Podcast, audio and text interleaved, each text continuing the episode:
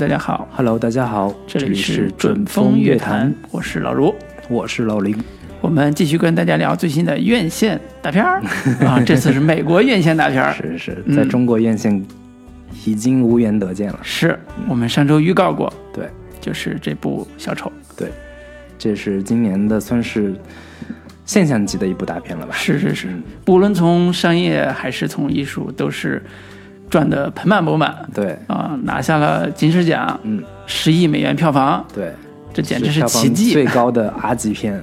对 R 级的片，呃，美国分的 R 级的片子，嗯就简直是奇迹。对这两个元素从来都不是放在一块儿呢。对，反正就是我们看各种的新闻报道呀，嗯然后在好莱坞爆掉了，然后也引起了各种的争议。是，很多人就在看这片子之前都说，这片子毒性极大，嗯，对这个大众的煽动性、危害性极高。对，我们就一直想想被毒害一下。是是是，终于在我们我记得是双十一那那两天，对，放出了资源，是终于韩版资源。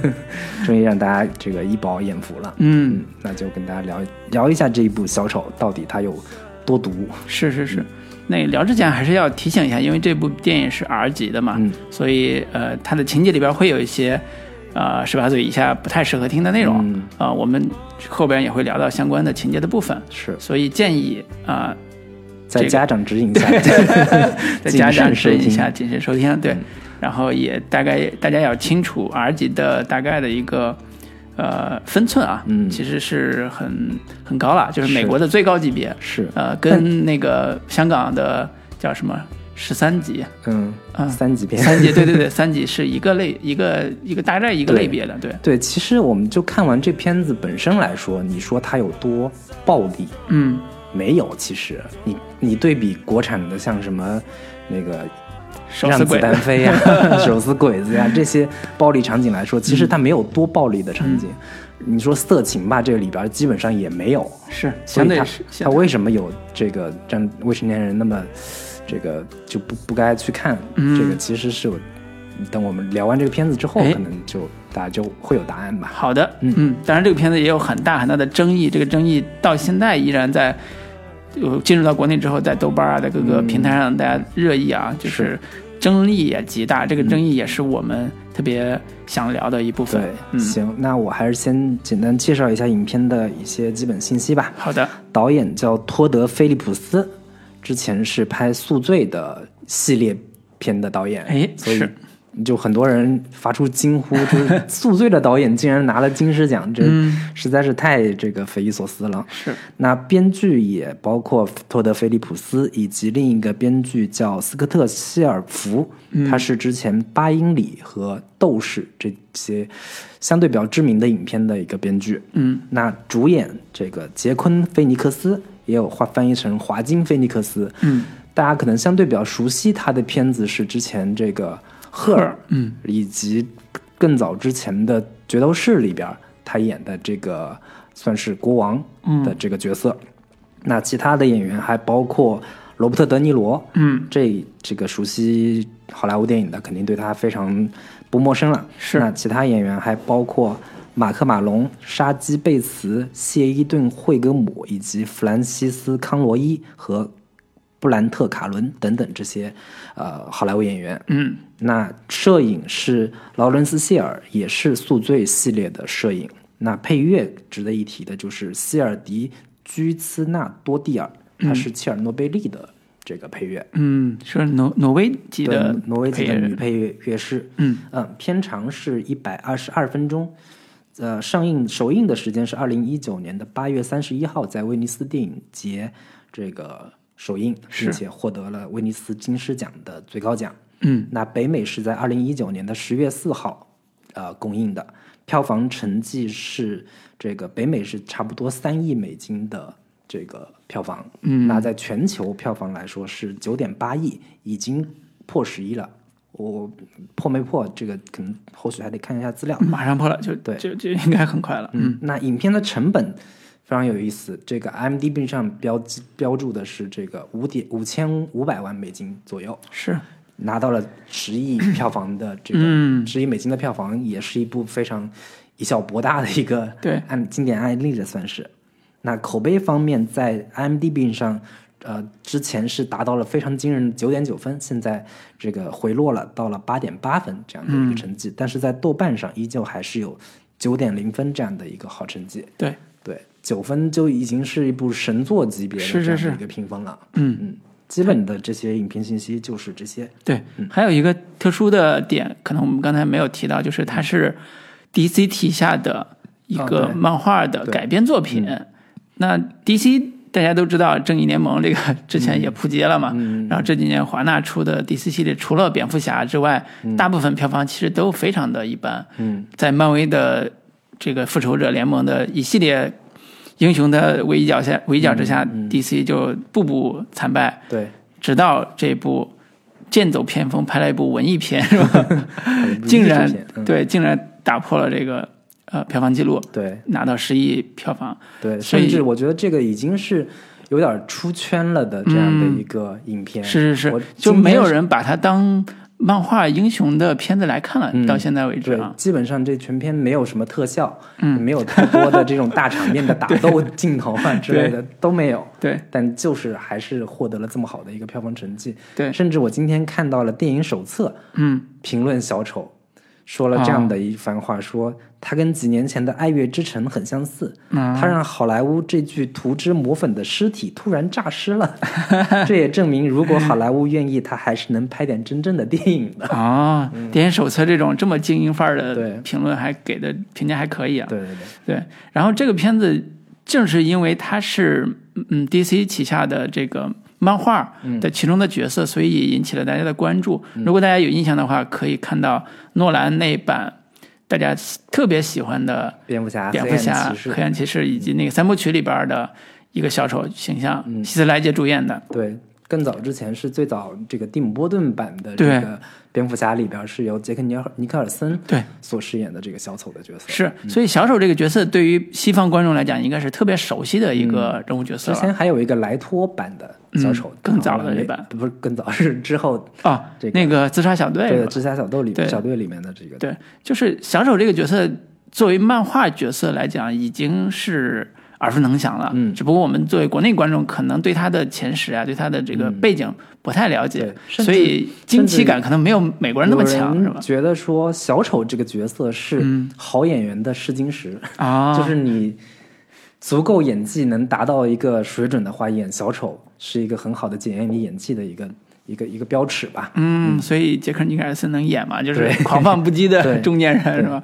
对，所以这也是这个故事的一个基本背景吧。嗯。嗯，行，那我们给这个片子来打一个分数，好。来说一下基本的你的一个推荐吧。好好，呃，我先打分儿，我打九分儿。哦，对，因为这个片子其实，呃，应该说他当当他在呃该呃金拿下那个威尼斯的金狮奖的时候，嗯，我期待是非常高的，是但是也同时因为他的争议，也怀有极大的不安，就是我担心我有一天看到他的时候会不喜欢他，嗯，你会失望。对，会失望。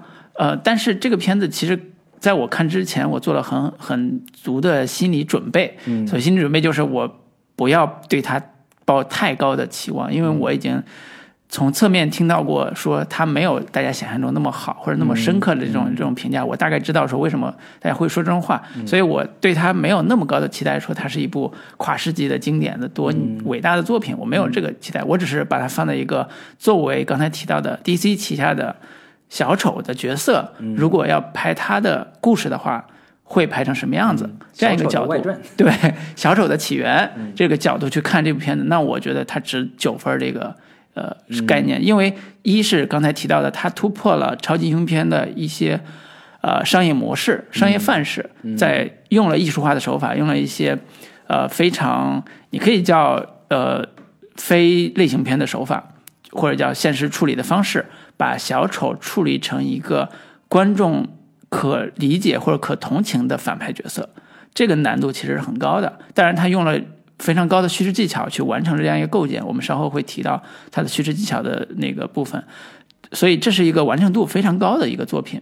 第二个是他的视听语言的呃表达表现力是非常强的，因为这是一个非常规角色，他他是一个精神病患者，在一定程度上，所以这种呃角色在呃视听语言上用了很很强烈的风格化的处理，包括音乐，包括它的剪辑节奏，甚至有有一个名场面，大家可能从截图上都看到过，就是他在台阶上跳舞的那个名场面，就是这种视听语言的塑造是呃大大强化了这个角色的魅力，或者叫强化了他的邪恶性。嗯，这是是这是电影的魅力。呃，所以在这个角度来讲，我觉得它的完成度是非常好的。当然，不得不说这个表演环节，有可能大家都会猜测嘛，就是呃，这个菲尼克斯这个演员，今年奥斯卡男主角应该是差不多能 拼一下，囊中了。对对对，差不多可以收入囊中了，因为这个这个对他的演技的发挥实在是太有帮助了。嗯，这个角色提供的呃宽容度以及这个角色的独特性，嗯，这这么邪恶的反派，其实这些年电影里边不多。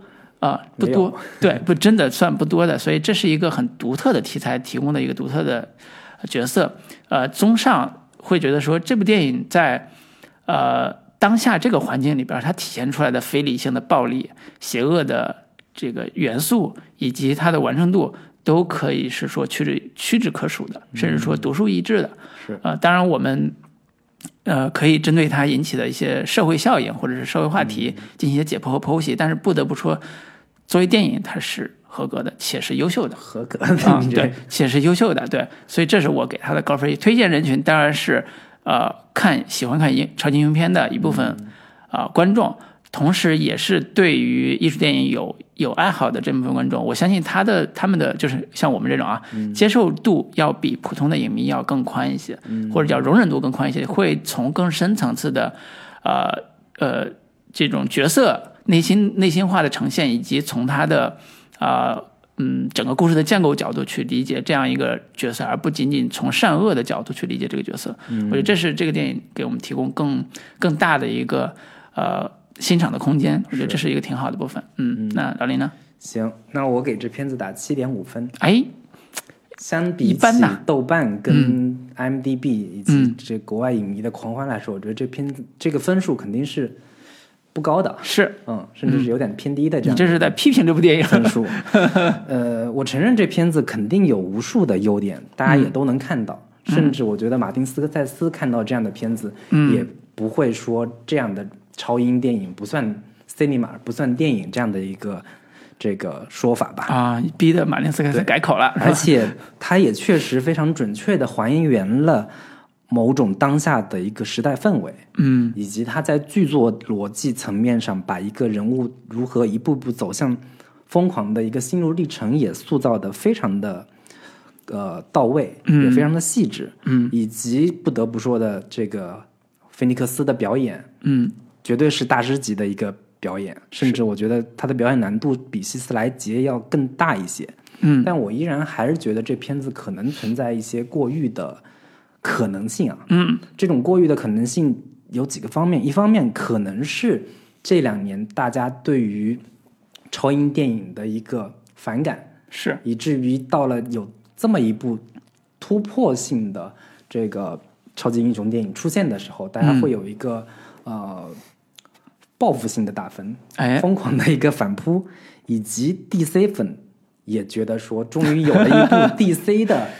超英电影，所以 M D B 的第一波九点九都是 D C 粉打的？就有有这有这样的一个这个可能性在啊，就是 D C 粉忽然终于觉得我们迎来了我们自己的这个超级英雄扬眉吐气的时刻，嗯，就疯狂打 call，我觉得是有存在这样的一个可能性的，嗯。还有就是这片子我看完之后，里面有一些让我可能觉得不是很舒服的地方，嗯，这个我们可以放到后面来具体。来聊，就是总之，我觉得这片子可能煽动性还是太强，它会给很多人提供一种呃思路，嗯，尽管这是一种非常有意义的思考跟探讨，但是我依然会担心这样的一个思考跟探讨会对于年轻观众会有比较不好的影响，诶，这个是我比较呃担心的，所以我在。对于这个电影的推荐的这个人群的话，其实我不太推荐呃十八岁以下的观众去看，以及嗯，我觉得可能不是有很好的观影的接受度，不是有很清晰理智的价值观的观众 看这样的电影的话，我会我觉得会有一定的危害。是，哎，基本的广电局也是这么想的。是。对我，我我觉得今天我们聊这一期的时候，会呃在后边会聊到一些关于这个争议部分，嗯其中也涉及到你刚才提的说，为什么有些观众在看这部电影的时候嗯是有危害的。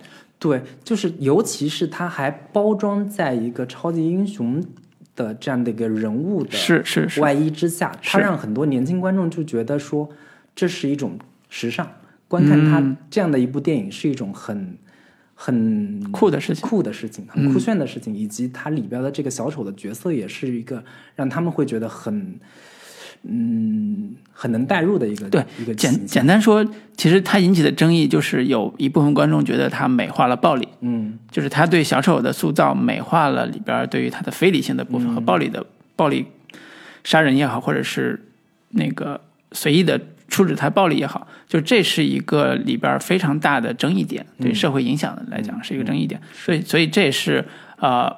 这部电影从一开始问世，它引起的，就像我说的，好优点部分引起的好评，到争议部分引起的大家的热议和讨论，是嗯，所以引起的巨大的话题性。那我们接下来就可以针对这些一一来剖析一下。是嗯，那我们还是先从优点的部分来说嘛。好，对，老师你打了九分这样的高分，可见对这部片子有很大的偏爱。哎，我先声明，我不偏爱这个片子，我承认，我只能说我叫我承认这个片子拍的非常不错。嗯，就这个承认跟我多喜欢他是两个概念。是，对，因为我喜欢的是另外一种，你也知道我。我不是那种黑暗系的 观众，对，按理说是我应该非常喜欢这部片子的。对对对，按理说是你应该很喜欢，而且我会很反感。所以为什么我说我看的时候，我提前会做很大的心理建设，也是这个原因。我特别怕我看一部又阴暗又暴力、又负面的价值观的这样一个电影。但是我竟然在这部电影里边找到了一个导演处理这种暴力的一种非常技巧的逻辑，嗯让这部电影看起来像裹着炮弹、裹着糖衣的炮弹一样，这个又能让你同情暴力的小丑，嗯又能最后还意识到说这可能是导演在这个故事题材里边还是找到了一些他的所谓的正面立场或者主流立场。我我觉得这是我们可以从优点部分先阐明一下这个电影的一个特别大的对小丑塑造的特别大的变化。嗯就像我们刚才讲的，DC 系的小丑里边，其实他是一个超级英雄的大反派出现的，他极其的，比如说在呃嗯那个蝙蝠侠系列里边，他极其的嗯聪明，嗯，但是极其的狂暴，极其的没有人性。对，极其没有人性。如果你看过的话，你会对这个小丑的暴力出现一种恐惧感。对，就是呃传统的反派啊，嗯。我们能看到的，比如说这个呃复仇复联里边儿像灭霸这样的一个角色，嗯，他就是要这个把世界消灭一半消灭消灭一半人，他有非常清晰的这个反派的逻辑跟哎，目的。对他很理性，对，但是在小丑这个角色里边，嗯。其实包括在漫画里边，以及在电影里边，嗯他都没有特别清晰的逻辑跟目的，他就是要、他的唯一的目的就是我要让蝙蝠侠承认咱俩是一样的人，哎，咱俩都不是什么好东西，只是一体两面而已。嗯。对。他就是这样的一个目的，所以他什么事情都做得出来。对，所以这套逻辑在漫画里边其实是作为反派来讲比较好处理的，嗯。尤其是希斯莱杰演那版小丑，他提供了一个小丑呃的呃成长动机或者叫成长原因，叫呃他经常会说 Why so serious 嘛，就为什么那么严肃呢？他就把嘴画的特别的丑陋，画伤画丑陋，然后他提供了一个动机，叫我小时候被我父亲嗯。伤害过，嗯。我父亲拿着刀在我的嘴上就说了那句话，说 Why so serious？他就是有那种童年阴影和童年伤害在里边儿。这是希斯莱杰版的蝙蝠侠系列小丑提供的一个童年阴影版伤害体系，就是 这是一套的。但是在小丑里边，应该说从小丑的第一幕开始，嗯。导演和编剧就为他提供了一个非常有现实困境的受害者的语境，就是他是一个底层边缘人，是一个有一些精神疾病或精神疾病的一个受呃患者吧，或者讲他一直接受政府的呃救助，嗯，给提供给他一些药啊什么的，但是在这个过程中，他也努力的想成为一个喜剧演员，啊、努力地想证明自己，他去呃穿上小手服去呃呃做一些低廉的工作，去医院里边去让小孩变得更开心，这些变成了一个呃从一开始就把他塑造成一个被社会所边缘化的。是，努力想成为一个有价值的人的这样一个底层人物，嗯。哪怕他有精神疾病，哪怕他那个什么，他就把他先洗了一层，嗯。就从早先我们知道的那种残暴的、高智商的，然后有无端的暴力的这种一个小丑形象，先拉回到一个真看起来很真实的一个。呃，当时发生在应该是一九八一年左右的哥谭市，这样一个基本的城市底层边缘小市民的时代背景其实是呃六七十年代的感觉更多一些。嗯然后那个，因为它是在讲小丑的前史嘛，嗯算是它整个电影的一个用一句话来概括的话，可以说是小丑是一步一如何一步一步变成后来的那个样子的。对，或者叫这样一个刚才讲的社会边缘人亚瑟，嗯，如何成为小丑的？对，所以我就呃，首先我这个提的第一个优点就是说，这片子在形式跟内容的结合上，以及说它在表达表达的精准度和完成度上是极高的。嗯嗯、我们用一句话来概括，就是小丑到底是如何诞生的嘛？嗯嗯那他在小丑的伤害来源上，以及支撑亚瑟这个人物的内心，他的支柱如何一根一根、一个一个的呃崩塌，嗯他是做的非常的全面和丝丝入扣的。嗯，你概括起来主要有三个层面：亲情、友情、爱情。哎，亲情就是 他跟他妈妈之间的关系，嗯。以及他特别想要得到一个父亲，他从、从小对父爱的一个渴望，是。他把那个托马斯·韦恩，就是这个蝙蝠侠他的父亲，嗯。当成是自己的亲生父亲，尽管是他母亲的谎言之下所这个捏造的一个一个幻想，是，呃，以及友情。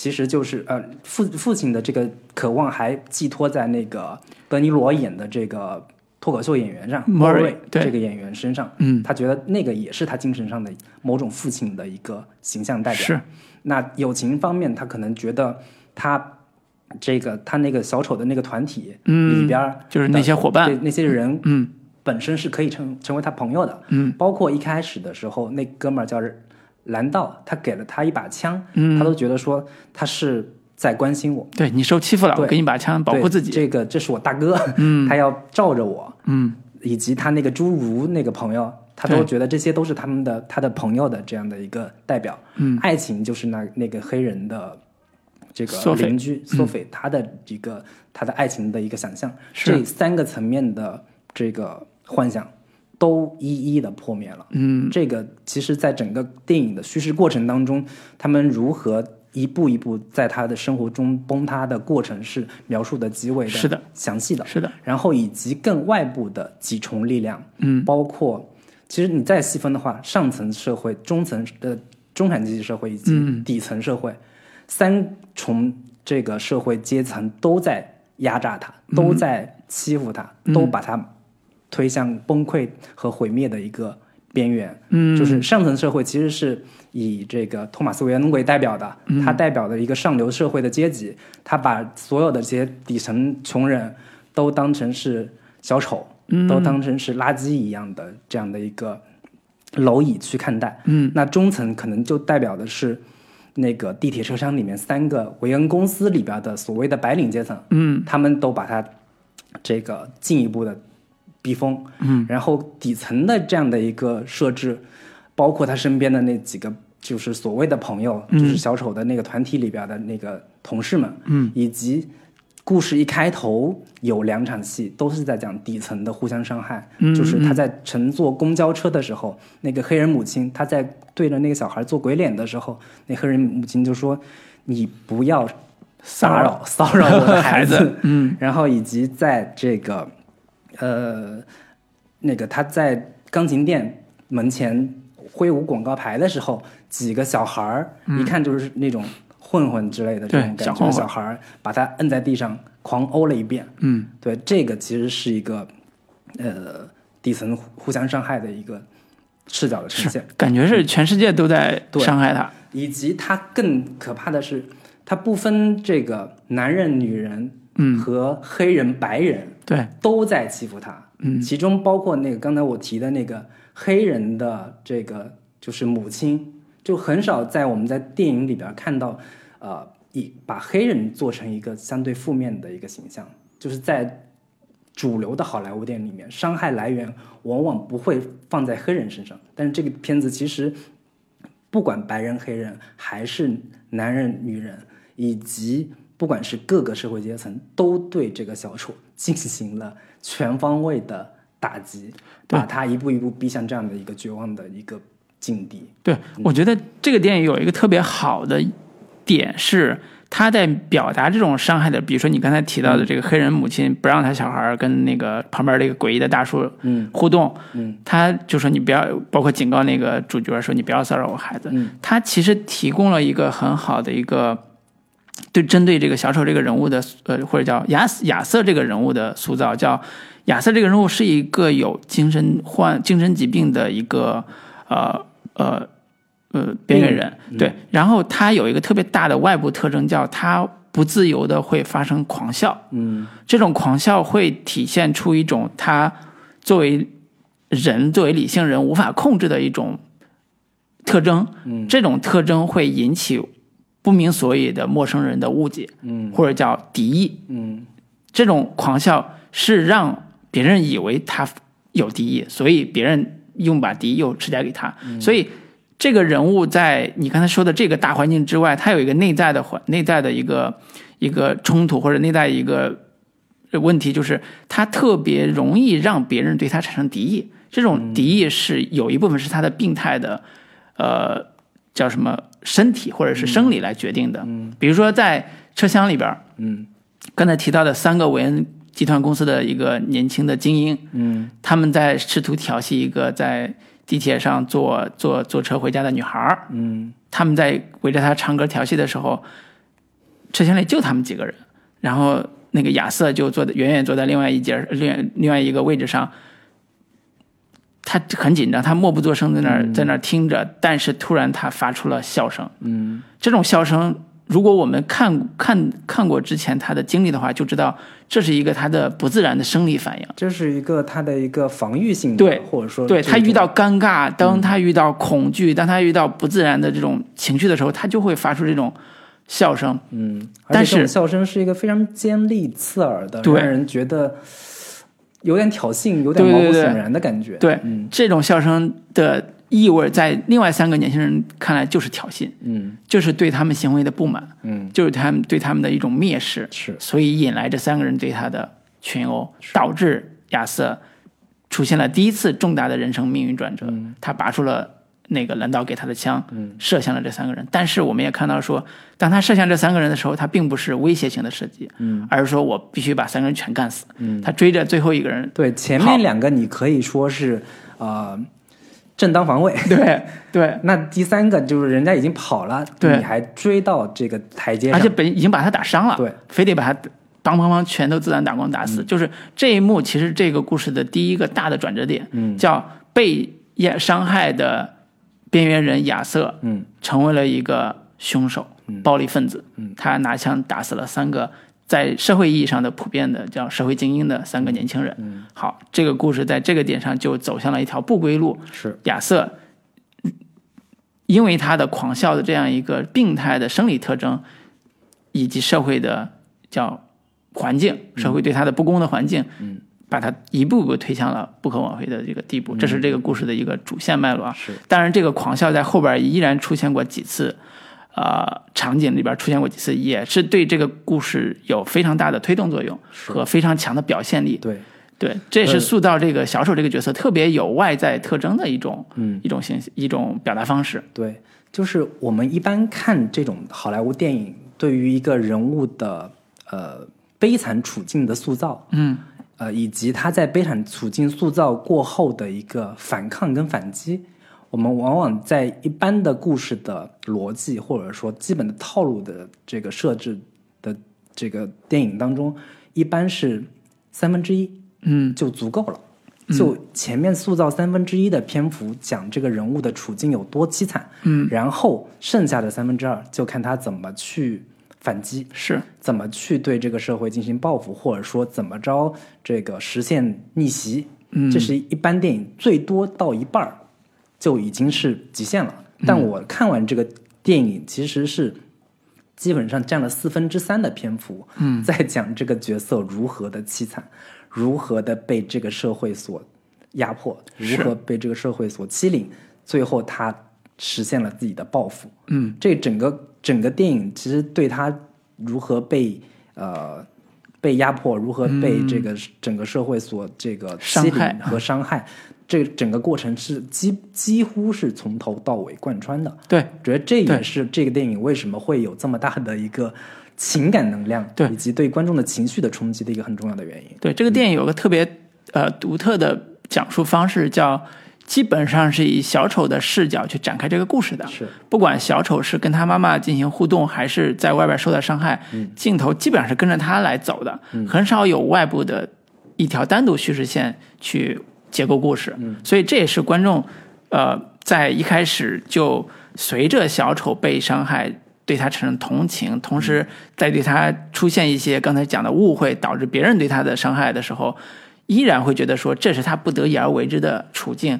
随着这样一个呃呃结构，一步一步的跟着他去完成小丑整个人物的大逆转和大改变。我觉得这是一个呃艺术片经常用的一种手法，就是人物传记类的 对对对，这个片子经常用的一种手法，就是我如何完成一个人物命运的巨大的改变，那就通过一步一步的跟着他的视角去看这个人物是如何变化的。嗯，对，所以这是一种呃借鉴了很多文艺片或者是艺术片的呃叙事手法的一个、一个过程。你很难想象一个超级英雄片，它竟然只有一条线，嗯，竟然只跟着一个人物去走，嗯，这是几乎不可想象的。嗯。但这个电影其实通过这种手法做到了，而且它就像你说的，它完成一个特别好的点叫你这个说法就是稍微值得斟酌一点的，就是超级英雄片嗯，一般就是跟着超级英雄的整个故事超级英雄片都会加一条叫反派行动线。因为它这个电影的最独特的地方就是，它就是的反派反派，没有一个具体的哪一个个体。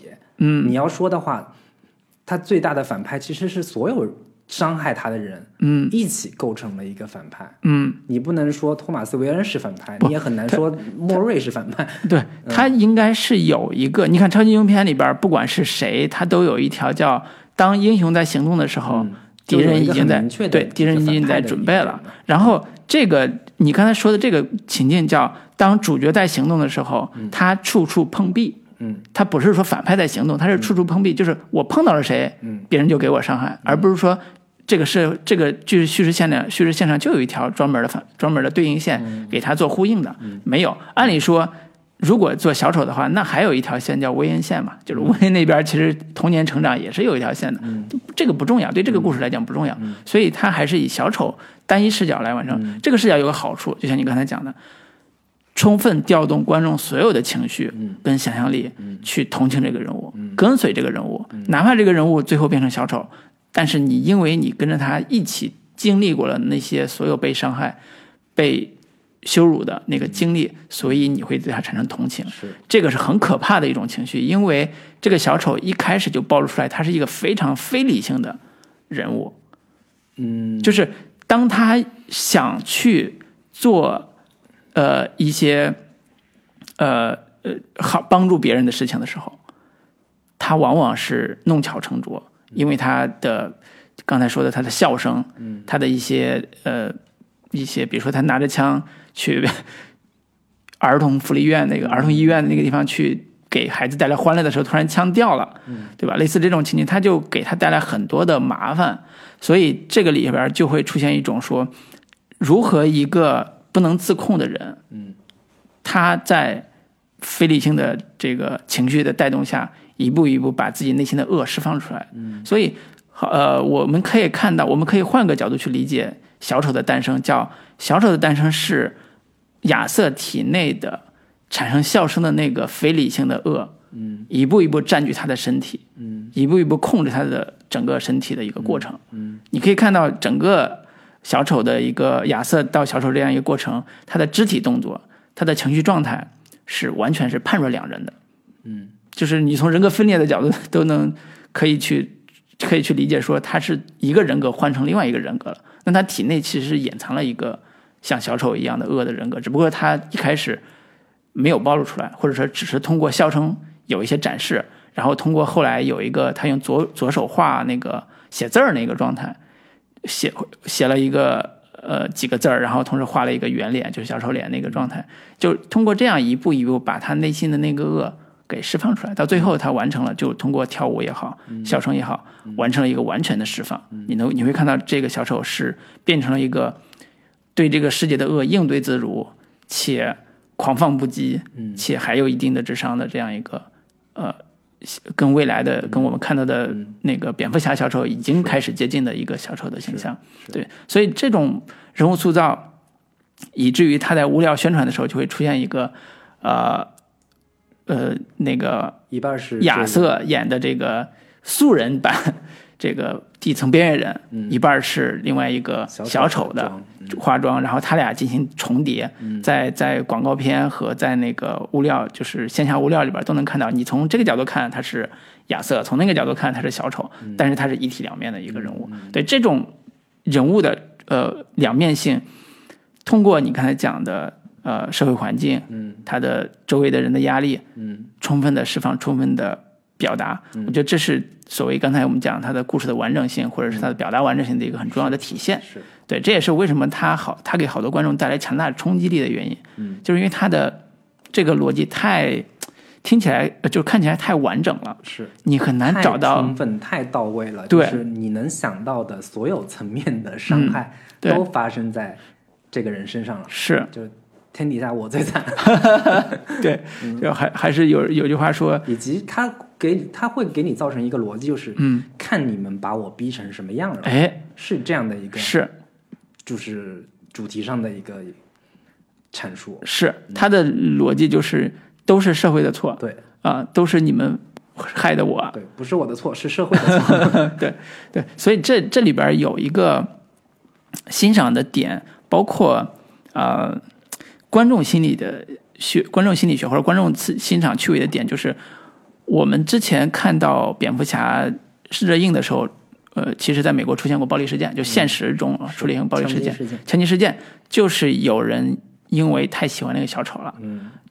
就是在剧院里边拿枪射击，嗯。啊，以好像是以戴着小丑面具这样的方式来拿枪射击，所以这种非理性的呃剧中的人物，竟然会对现实中的这种非理性的暴力分子产生呼应，我觉得这是一个呃特别值得思考的事儿啊。嗯，这个我们可以放到后面去讨论，对对对，然后这个电影它也是因为出现了这样一个非理性的暴力的分子，嗯最后完成了他这个人物之后，引起的争议也是这个逻辑。嗯，对对，所以这是一个它完成度、完成完成性，完成度非常高的一个对 带来的一个这也是后果他成功的一个地方。对对。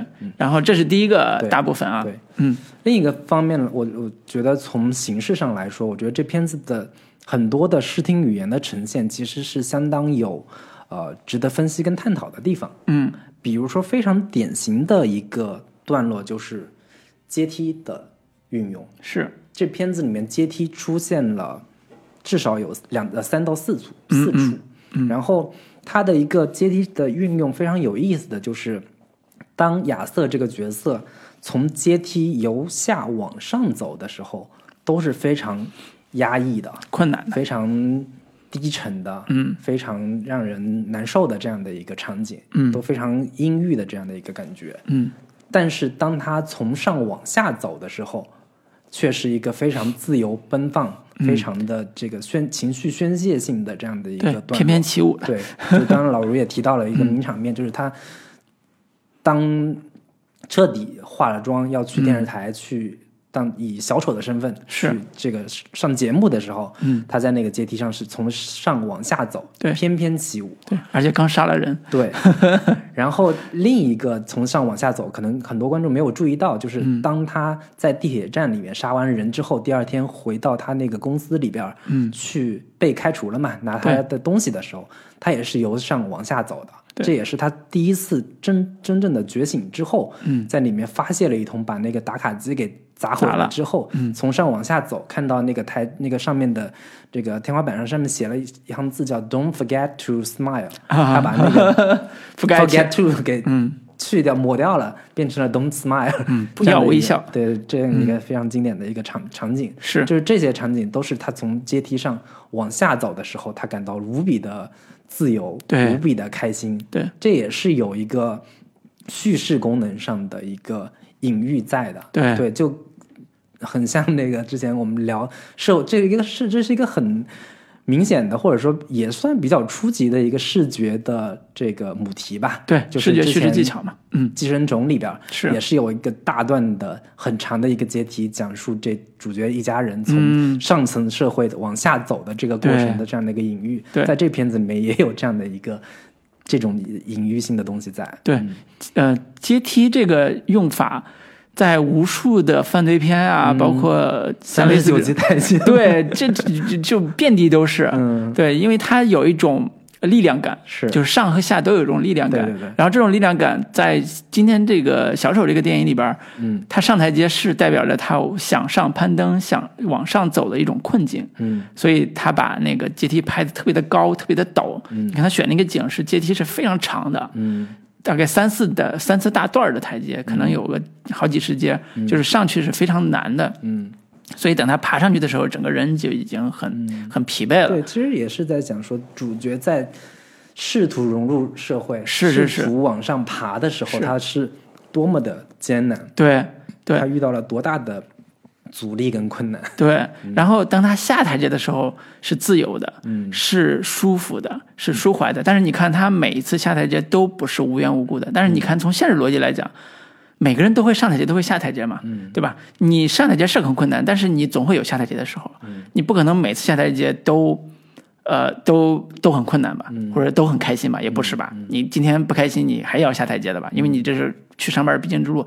但是剧中的所有下台阶都是有叙事功能的，是他的每一次选择了对这些场景，对他的每一次上台阶、下台阶都是有非常强的叙事功能，又代表情绪，又代表叙事，是。所以这是一个场景的非常好的一个用法。当然，你可以叫非常初级用法，因为大家都在玩这个，嗯。就是玩遍了。但是他选的台阶就是跟别人不一样，而且你也可以说，他这样的一个运用跟选择是跟整个片子的一个表达哎主题功能是非常契合的。是是是。其实这个故事里边有个特别大的一个调性，叫一个看似不那么坏的人，或者看似值得同情的人，变成一个恶魔。嗯那跟下台阶是一个逻辑。嗯就是人往下走，也是一个堕落的过程。嗯就是你堕落的时候，你可能是开心的，嗯。可能是快乐的，嗯。但是你在堕落，你在变成一个释放你恶的那一面的人，你变成一个坏人。嗯。那这个过程中间是有一个啊、叫势能的，或者是有一个力量的。那么这种力量再加上他自己跳舞的那个段、那个那个方式，基本上就把它给升华了。是。就我们看到它是一种像恶之花一样的东西，就是它是个恶，但它很漂亮，是让你觉得说这个恶这么漂亮，是不是是不是合理的？是不是一种可欣赏的？是就是这是一个很吊诡的一个事情。嗯就是我们看到他这里边几段跳舞，其中有两段是很痛苦的跳舞，他都是两段，其实都是在杀人之后，对，翩翩起舞。对第一次跳舞是他在地铁站里面杀了两个人、三个人之后，他对冲回家，对然后翩翩起舞，这是他第一次真正意义上的一个死亡之舞的这样的一个感觉。对，然后第二次是他杀了那个他的那个同事蓝道，嗯，之后他下台阶，对。就是那次是更自由奔放。又是这两个隐喻的不同之处，就就在于说，他第一次杀人的时候，他还只是躲在自己房间里面、哎。私密的狂欢，嗯，但是他第二次杀人之后，是在大庭广众之下，是在室外的这样的一个空间，更自由的一个舞蹈。对，这其实也是有一个叙事上的一个呃隐喻的功能在，就是他从一开始还有所顾忌的嗯自己、呃自己私私底下的狂欢，到一个我终于走更明目张胆的对我更不顾社会的束缚、社会的各种压力对之下，我要我要释放。对，而且视听语言上这两个处理的方式也是不一样的。嗯，就第一种是静谧的、对，不安的，嗯，第二种是狂放的，他的音乐也是在狂躁和奔放的这个节奏下去处理的，嗯。它的节奏也特别的，第二种的节奏也特别的有力量，嗯，他会给人一种说这是一个英雄的舞蹈的这种错觉，因为他的整个跳舞的方式。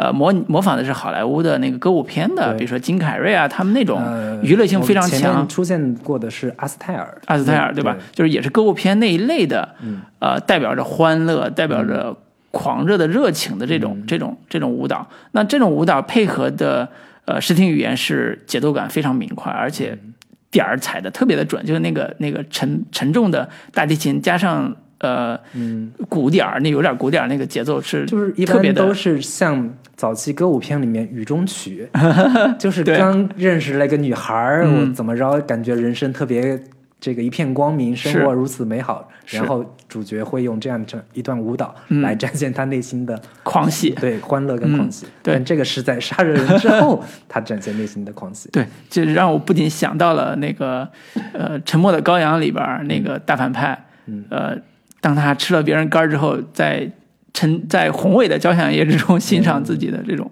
这种快乐，就是变态人格的一种体现了。但是这部里边他对于这个舞蹈的处理，我觉得还是偏英雄化处理。嗯对，所以在一定程度上是觉得说，啊、这部电影它还是在很典型的 DC 体系内的一个英雄化的塑造，它并不完全是说我完全超越了 DC 的这个设定，它还是在这个设定里边去做一些类型化处理或者做一些英雄化处理的一个部分。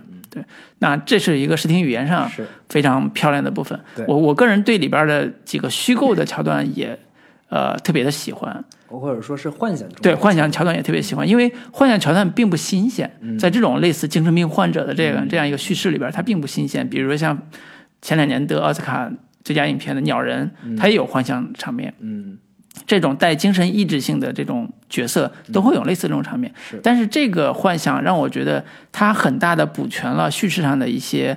呃，或者叫人物性格上的一些塑造，比如说他的第一个幻想场面是当他在家里边和他母亲看选脱口秀的时候，电视上脱口秀的时候，他幻想他自己就在脱口秀的演出演播室的现场，对跟对面的舞台上的 Mori 有一个互动，然后 Mori 就邀请这个年轻人，而且你看他那样子是一个特别年轻的、嗯特别害羞的年轻人，嗯他跟他现实中的那个或者叫他跟电影里边现实中的一个样子是完全不一样的一个人设，这是他幻想出来的自己。嗯幻想出来自己在舞台上的表现。他说我，呃，一直在照顾我妈妈，我跟我妈妈一块儿住，我一直在照顾她。然后那个莫尔就很为他开解，说我未成年之前，我我也跟母亲亲在一起住，这没有什么大不了的。年轻人，这个这个其实很有意思，就是在好莱坞电影里面，嗯或者说在欧美社会当中，一个成年男性跟母亲一起住是一个耻辱，嗯，是某种你还没有断奶，是是是，或者说你恋母情节嗯太严重，以至于影响了你就是男子气概的嗯，这个产生的一个障碍，对妈宝男的这样的一个感觉。三国广告牌里边那个三广里边就是很典型，以及更早之前希区柯克那个精神病患者对精神病患者，那个也是一个非常经典的，这个跟母亲一块住，以至于产生心理变态的这样的。所以在欧美世界当中，跟母亲一起住，嗯。已经成了某种大家心照不宣的一个男人没有成年的一个嗯。标志。是甚至说心理还不够成熟的一个标志。对对对对，对，所以这个角色他呃有几就这个场景有几几重功能，一种功能叫他展示了这个呃亚瑟这样一个边缘人他内心的一个呃目标或者叫希望，他希望自自己当脱口演员，是。同时他塑造了他一个人格，叫我是照顾我妈妈的一个善良的人，嗯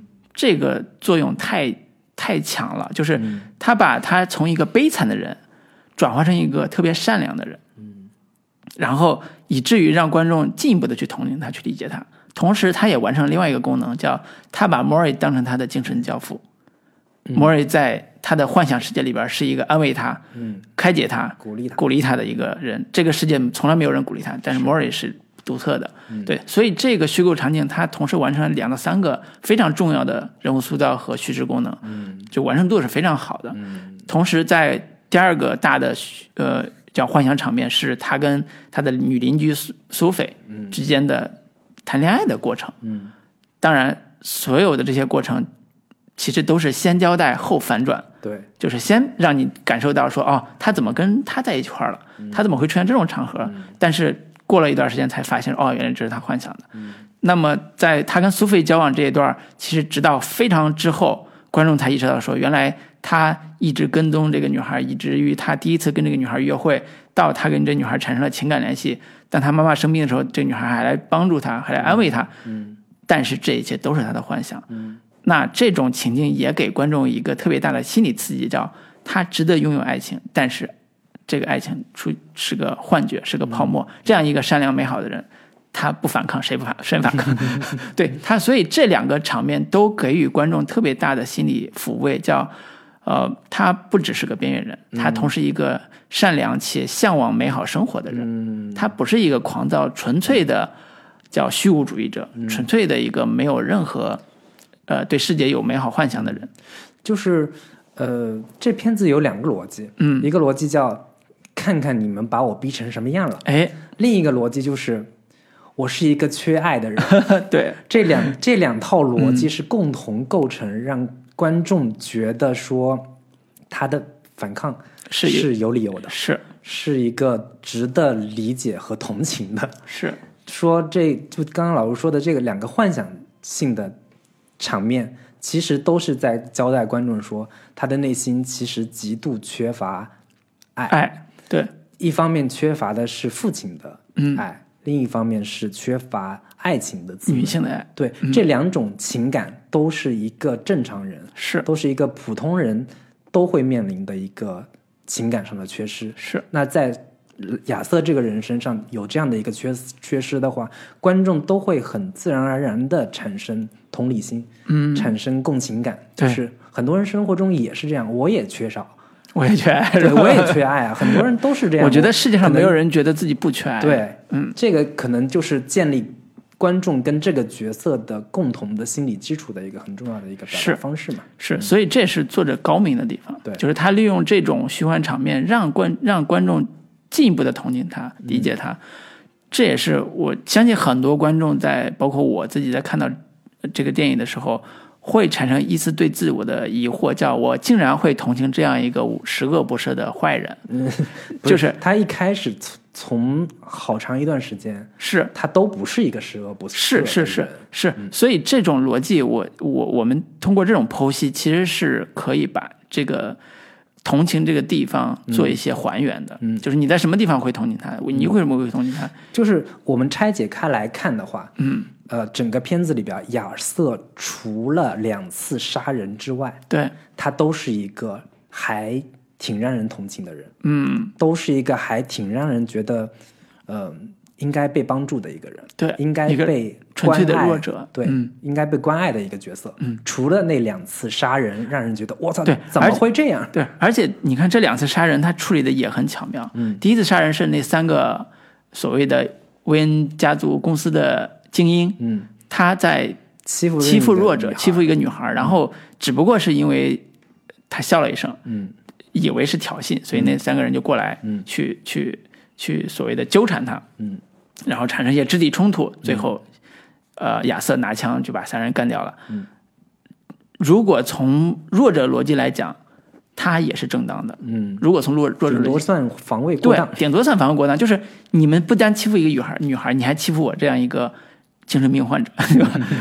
那你不是活该吗？嗯对吧？这是一层逻辑。第二层逻，第二个事例是他的那个蓝道，嗯，那个蓝道其实是坑了他一把，对明显是为了让他排挤他，对，让他丢工作，他们所以给了他一把枪。来找他的目的也是说，你别把我供出去，对，你别说这枪是我给你的。是这其实他们来的目的并不是说我关心安慰你失业了，嗯你怎么着，日对子过得怎么样之类的。嗯他抱着目的是这样的。对，所以当他把枪，呃，对对，当他那个把蓝道杀死的时候，除了手段极其残忍，对，但是理由还是有 有充分理由，可以让人理解的。对，有有可以理解的理由，就是你这个坏人，你你连我都伤害，而且又一次一次又一次来伤害我，你我就是你之前否认说这事儿跟你有关，嗯，我没找你，你还自己送上门来，对再次来伤害我。对，甚至说他杀了另外一个人，他的妈妈的时候，嗯，他的理由在一定程度上也是可可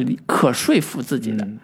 为什么呢？是因为他妈妈的档案嗯，他拿到了，在在那个叫什么精神病患那个医院，院里面，对，拿到了，拿到一之后，他确认了说，他妈妈在他收养他的小时候，嗯，亲眼看着他的所谓的继父或者是他她妈妈的男男朋友对，伤害他，把他铐在暖气片上打他，嗯，而不管，置之不理。所以他妈妈也是个恶人，对，也是个坏人。很重要的原因就是她当年的那个男朋友对她所造成的伤害，很可能就是她现在精神疾脑子脑子子不太好，对，就是把她头部伤、头部有创伤的一个一个直。接原因。对对所以这种伤害也造成说，当她把她妈妈杀死的时候，她有足够自我说服的理由嗯去做这个事儿，甚至观众可能不同不同意说你不要这么做，但是也能理解说你为什么会这么做。对，所以这就构成了这个小丑这个人物，其实，呃，编导给予他特别强大的自我说服能力，或者叫自洽能力。嗯就是我是在使用暴力，嗯，但是这些暴力都不是无来由的。对，其实这些理由更多的是给观众看的。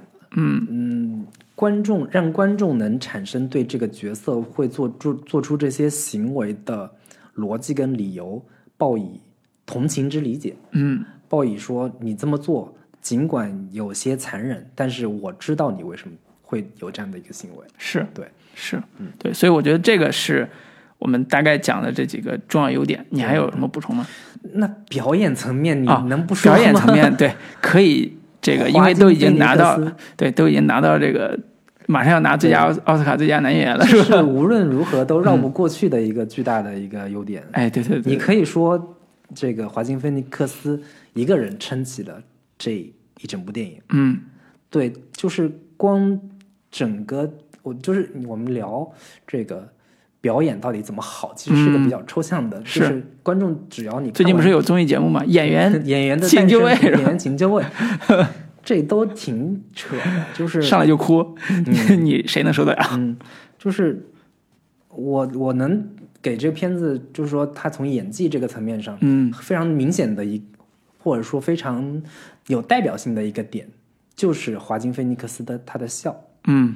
光这一个笑，嗯。就你稍微仔细一点、用用心一点看的话，你会发现说他的笑有各种不同的层次，是，就光本身这个笑，它有不同的表现方式，嗯。比如说他一直挂在脸上的，嗯。没有发出声音的笑，以及他在各面对各种不同情境之下，他的笑笑声发出来的这种呃含义，嗯。以及他的表达的情绪，都是完全不一样的。是的，他在面对这个黑人母亲跟他说“你别骚扰我儿子”的时候，他的那种尴尬无助的笑声，嗯。以及他在这个脱口秀的俱乐部里面听别人段子的时候，他稍微有那么一点跟其他人的笑声滞后的这个笑，笑点不一样，对他可能并不觉得那个到底有多好笑，但是是。因为周围人都笑了，我也得发出这样的一个笑声，嗯。以及他在看到这个卓别林电影的时候，嗯。他真正露出的会心的笑，是，就这种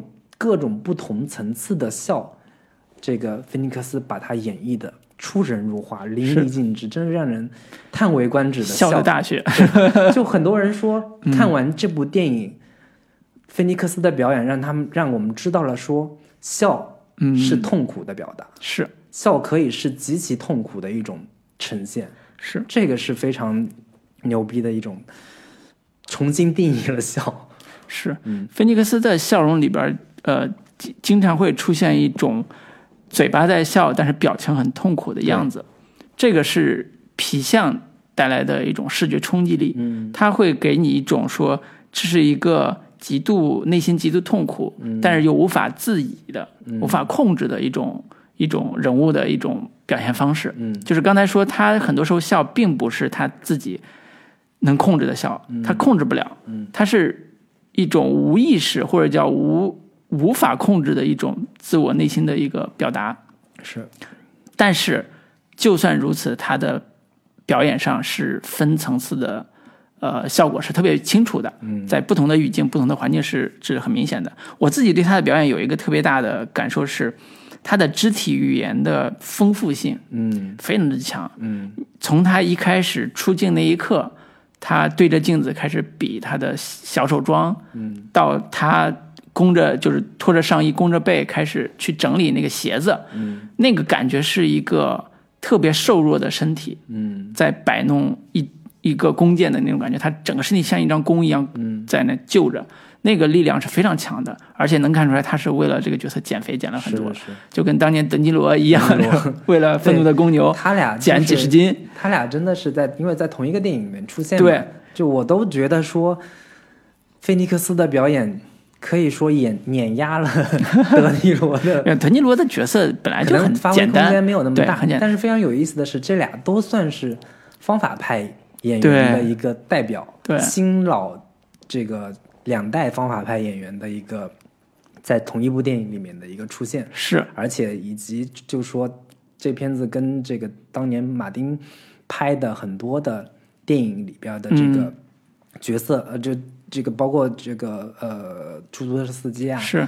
喜剧之王等等这嗯些片子都有一个非常大的一个关联性。是，然后同时这两部片子都是德尼罗演的，嗯。然后德尼罗又在这部片子里面出现，就觉得对也是一种很很有意思的一个一个宇宙联联系在一块儿。里边插一句，有个小桥段挺好玩的，就是小彩蛋啊，就是这个电影其实在起始阶段，马林克斯马林克斯斯科塞斯是参与的，嗯，马林斯科塞斯是当制片人参与的，所以有德尼罗，是所以会有这个这个呃，有点像出租车司机或者像喜剧之王这样一个设定的一些是一些剧情。嗯但是后来马林要拍爱尔兰人，所以就撤了。嗯那么，嗯，德尼罗正好爱尔兰人拍拍完了，所以这个角色也能继续接上。嗯所以里边气质你能看到说，菲尼克斯特别像出租车司机里边那个出租车司机，嗯然后又一部分像《喜剧之王》里边那个又当喜相当喜剧演员的这个人，嗯。但是德尼罗也是演《喜剧之王》那个角色出来的，他成为那个被杀死的那个人，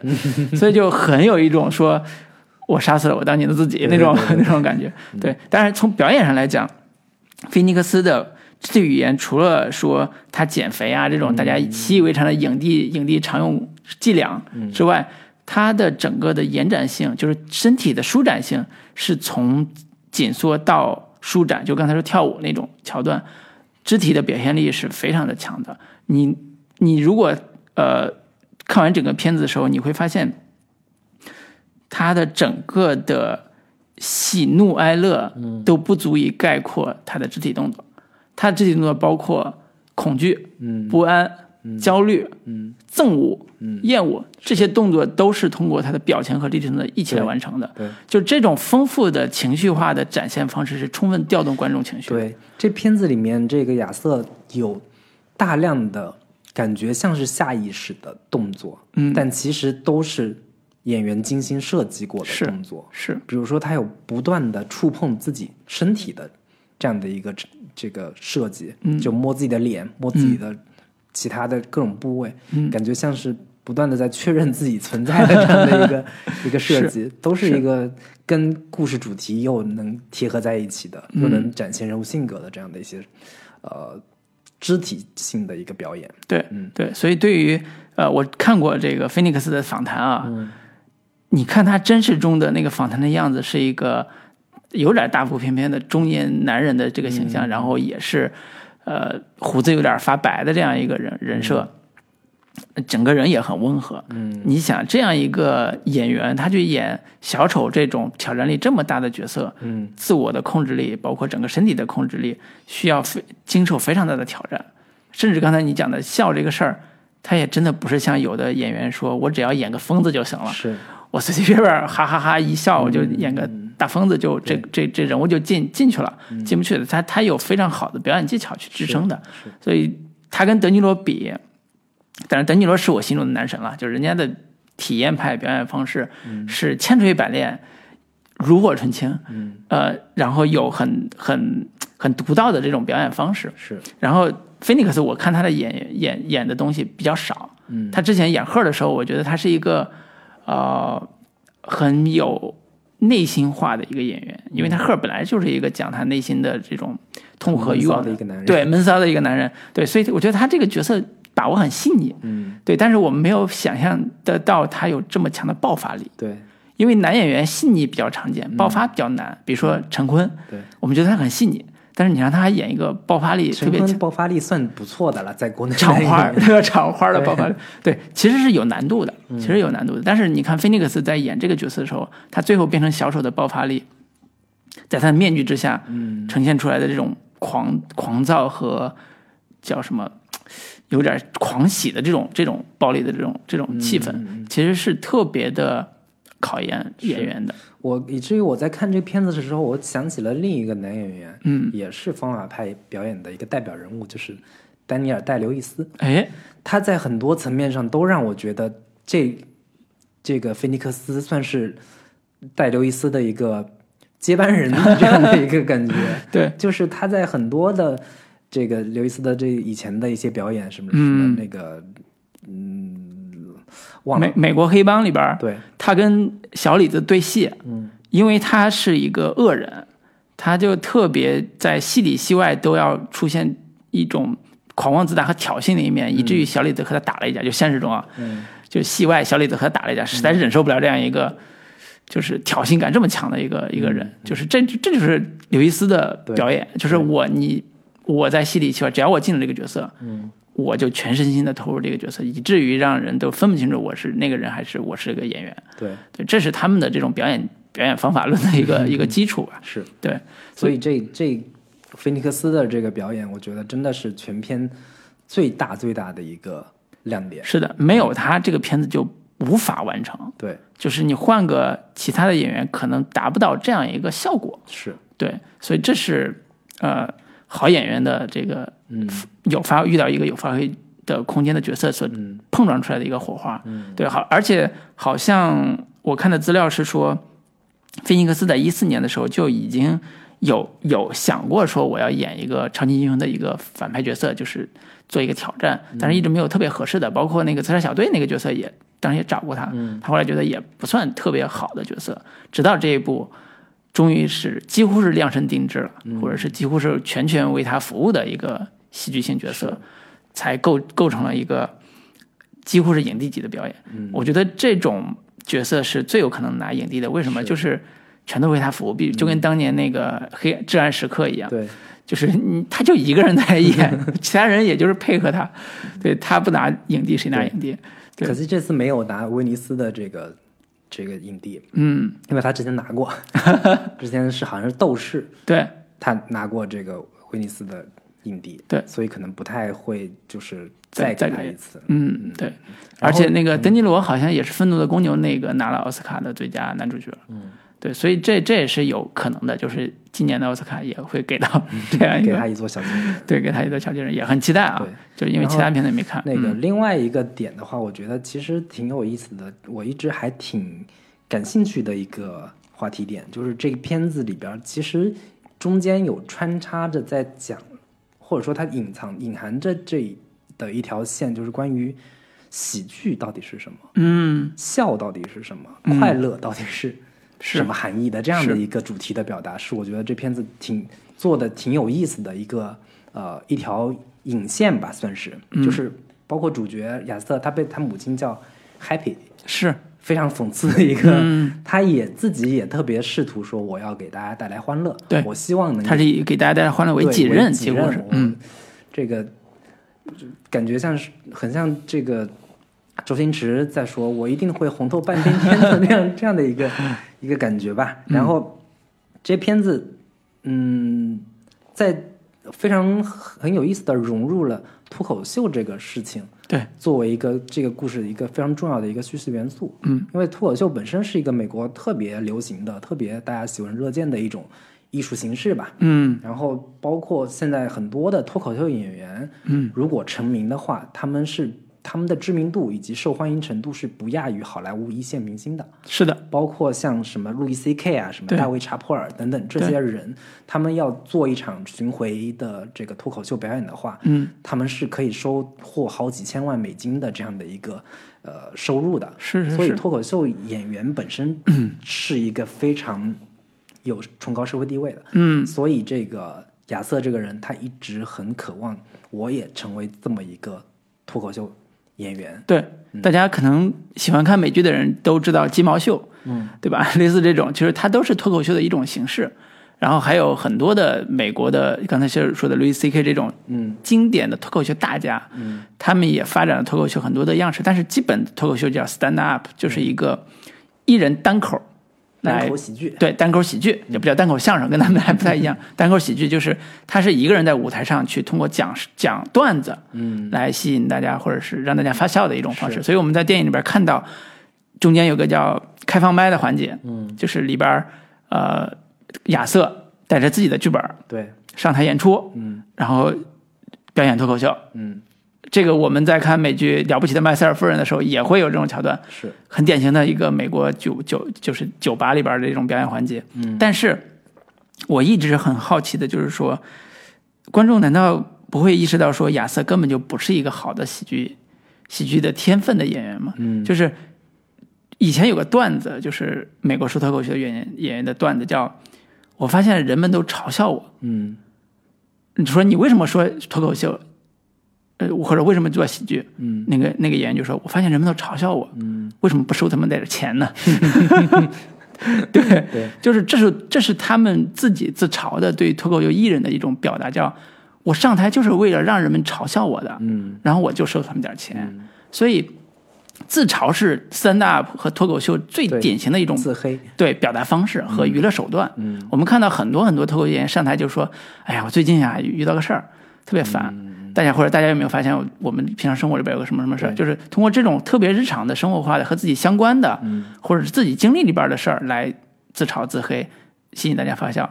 当然也可以嘲笑别人啊，但是这种嘲笑别人经常会嗯。但一一般是以自嘲为主。对对，嗯。所以我们看在电影里边，亚瑟他上台表演的时候，他也试图用自嘲的方式。自式。嘲的方式，但是好像，当然有他生理的原因，他就上台之后因为紧张或者因为某些原因，他就控制不住在那儿笑。嗯但是我们发现他的理想离他真正的，嗯，叫我给大家带来欢笑这个主题，其实并没有那么的可可可操作性或者叫可实现的这种空间。我不知道你怎么看这个？他在就是听完那个之前，就是在剧场里面听完别人的一场脱口秀的时候，嗯他在一直在做笔记，是是是，在笔记本上写了说，永远要观察生活。我以为他在这，而且而且纸上有一个叫什么眼神要 contact，就是要跟观众进行交流。然后什么性笑话永远是最好 最管用的，对什么之类。我觉得你这记这个一点用都没有呀，说明他是一个没有天分的。对，没有天分。同时，他就是他说永远要观察生活，然后台上的人在讲性笑话，同时呢他自己又没有性生活，就我觉得这个其实是个很吊诡的一个嗯。现象，就是我要观察生活，但是我我自己又没啥生活。嗯，听别人讲性性呃性笑话是一个非常管用的事儿，但是我又没有性经验，嗯，就是他感觉这条路其实是一条走不通的路，对，这是一条被堵死的路，但是他又硬要往这条路上去走，因为他觉得这是一个特别好的能给别人带来欢乐、带来快乐的一种方式。对，对，然后以至于说我后我看到后面的时候，他在看卓别林的喜剧的时候，嗯他露出了特别会心的笑容，他觉得那种那才是喜剧大师是真正的能给大家大家带来欢乐的。对与此同时，他又看到自己的那个片段被这个放在电视上电视上嗯去进行嘲笑、对，进行取笑的时候，他又受到了巨大的一个冒犯。是。他其实你可以脱口秀演员说，你可以，嗯，我自己在台上自嘲，但是你不能拿我的表演片段去对嘲笑我。对，对，所以这里边有一个特别好玩的设定，就是他之前这么没有天分、这么没有能力的一个，呃，所谓的自己认为自己是个喜剧演员的这个设定，嗯在电视上成为一个笑料。被播放出来了，嗯然后它反而引起了人民群众的喜欢，嗯。就成为一个也是在我看来很吊诡的一个现代媒体的一个现象，就是一个人受到了伤害，但是他成为一个大众喜欢的人物，对，就就这这也是他后来成为呃脱口秀节目的嘉宾出现在那个现场的一个情节上的安排吧。对，但同时我觉得这也是某种对于美国所谓的这种脱口秀的这种流行文化的一个讽刺，嗯。或者说某种意义上的一种反思，就是你们在电视上，在大众媒体上，对于这种底层人的，对于被呃伤害的人的进行再度伤害，嗯。或者说进行嘲笑跟羞辱的时候，这种笑，这种喜剧，还是不是一种嗯可以被接受的，或者说可以被原谅的，或者说在打着这种言论自由的旗号下，这种方式是不是合理和得体的？其实这种其实也隐含了这方面的一个思考在里边儿。对，电影里边其实对亚瑟他对自己做脱口秀演员有一个说法叫，我一直觉得我的一生是喜剧，嗯。但是到最后我才发现我的人生是个悲剧，嗯好像是这样这样一个呃说法，就是他的逻辑就是，呃，我，呃呃，对他应该我刚才应该说反了，他的说法是我一直觉得我的这一生生是个悲剧。但是结果结果发现我其实这个人我是个笑话。我对我是个喜剧，我这个那个就是他的逻辑就是当他在电视上出名的那个那个时候，嗯。他发现他的悲惨是被别人拿来当笑料的，嗯。这是成为他一个很重要的一个反叛或者是暴力的一个对驱动力，对。呃，以至于他要杀掉那个 Murray 他这个其实，就是他的一个心理动机，就是说我在这个表演现场，我非常真诚、非常努力的想要让大家呃带来欢乐，嗯。但是这个事情呃结果会被你利用成为一个嘲讽的一个素材，是。就是我很努力的想让大家笑，但是大家笑的不是我的内容，而是笑的是我这个人本身，对。这个是让他最愤怒的一个点。对，嗯，对，所以这也是喜剧在这里边儿，啊、我我相信在观众在看这部电影的时候，并不会里边儿对于喜剧的任何元素产生开心一笑的这种效果，它极其的痛苦，每个段子都极其的痛苦，极其的尴尬。唯一让我觉得里边儿有一些诙谐元素的是，他杀兰道的那个那个他们家的时候，那个小侏儒，那个小侏儒那个要出去。要出门儿，够不到那个对，够不到那个锁，只能因为那个气氛非常的紧张，对，他已经杀了他的一个同事了，嗯。另外一个同事已经吓得瑟瑟发抖，就那个小侏儒吓得瑟瑟发抖，说你不要伤害我，嗯。就意思就是说咱俩无冤无仇，我还帮你呢什么之类的。他那个小丑就说我不会杀你的，嗯，你走吧。对，他就战战兢兢要开门走跟，他说你是我，哎对。你是唯一关心我的对，你是唯一关心过我的人。然后站那个小小猪猪就战战兢兢去就准备走，但是嗯。开门妈的开不了，那个锁在上面，他够不着，出不去。然后他就很尴尬的回头说：“能不能帮我开一下门儿？对？” 然后那个小丑就到这儿，我还是会觉得说，那小丑有可能不会放他走，嗯。因为他一旦放他走，可能那个小猪猪出去报个警，他就、他就完了。但我是确定这里他是肯定不会伤害他的。对，然后我看到这里的时候，我甚至有一些阴暗的想法，嗯就是说，小侏儒是整个片子里面唯一没有办法对他构成伤害的人。甚至说是帮他的人，呃，甚至我有一种更邪恶的想法是说，小侏儒的存在是能给他带来幸福感的，嗯，或者说世界上还有人比我更惨对，世界上还有人比我更惨。嗯他是一个，呃，就是当小侏儒被别人嘲笑的时候，他也发出了那种尖利的笑声。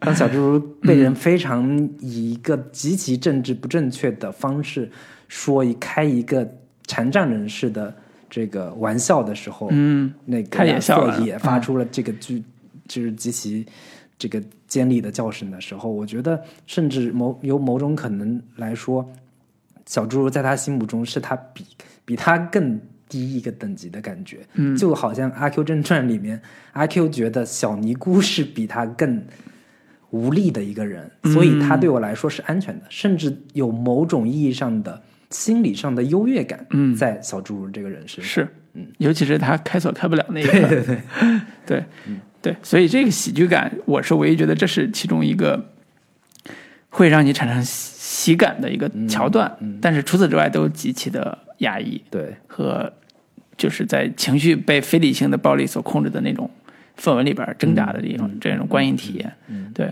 我觉得优点部分就先聊到这儿，基本就这些。对对对，然后也得抓紧聊一聊这个你作为七点五分的打分者、是最不满的地方。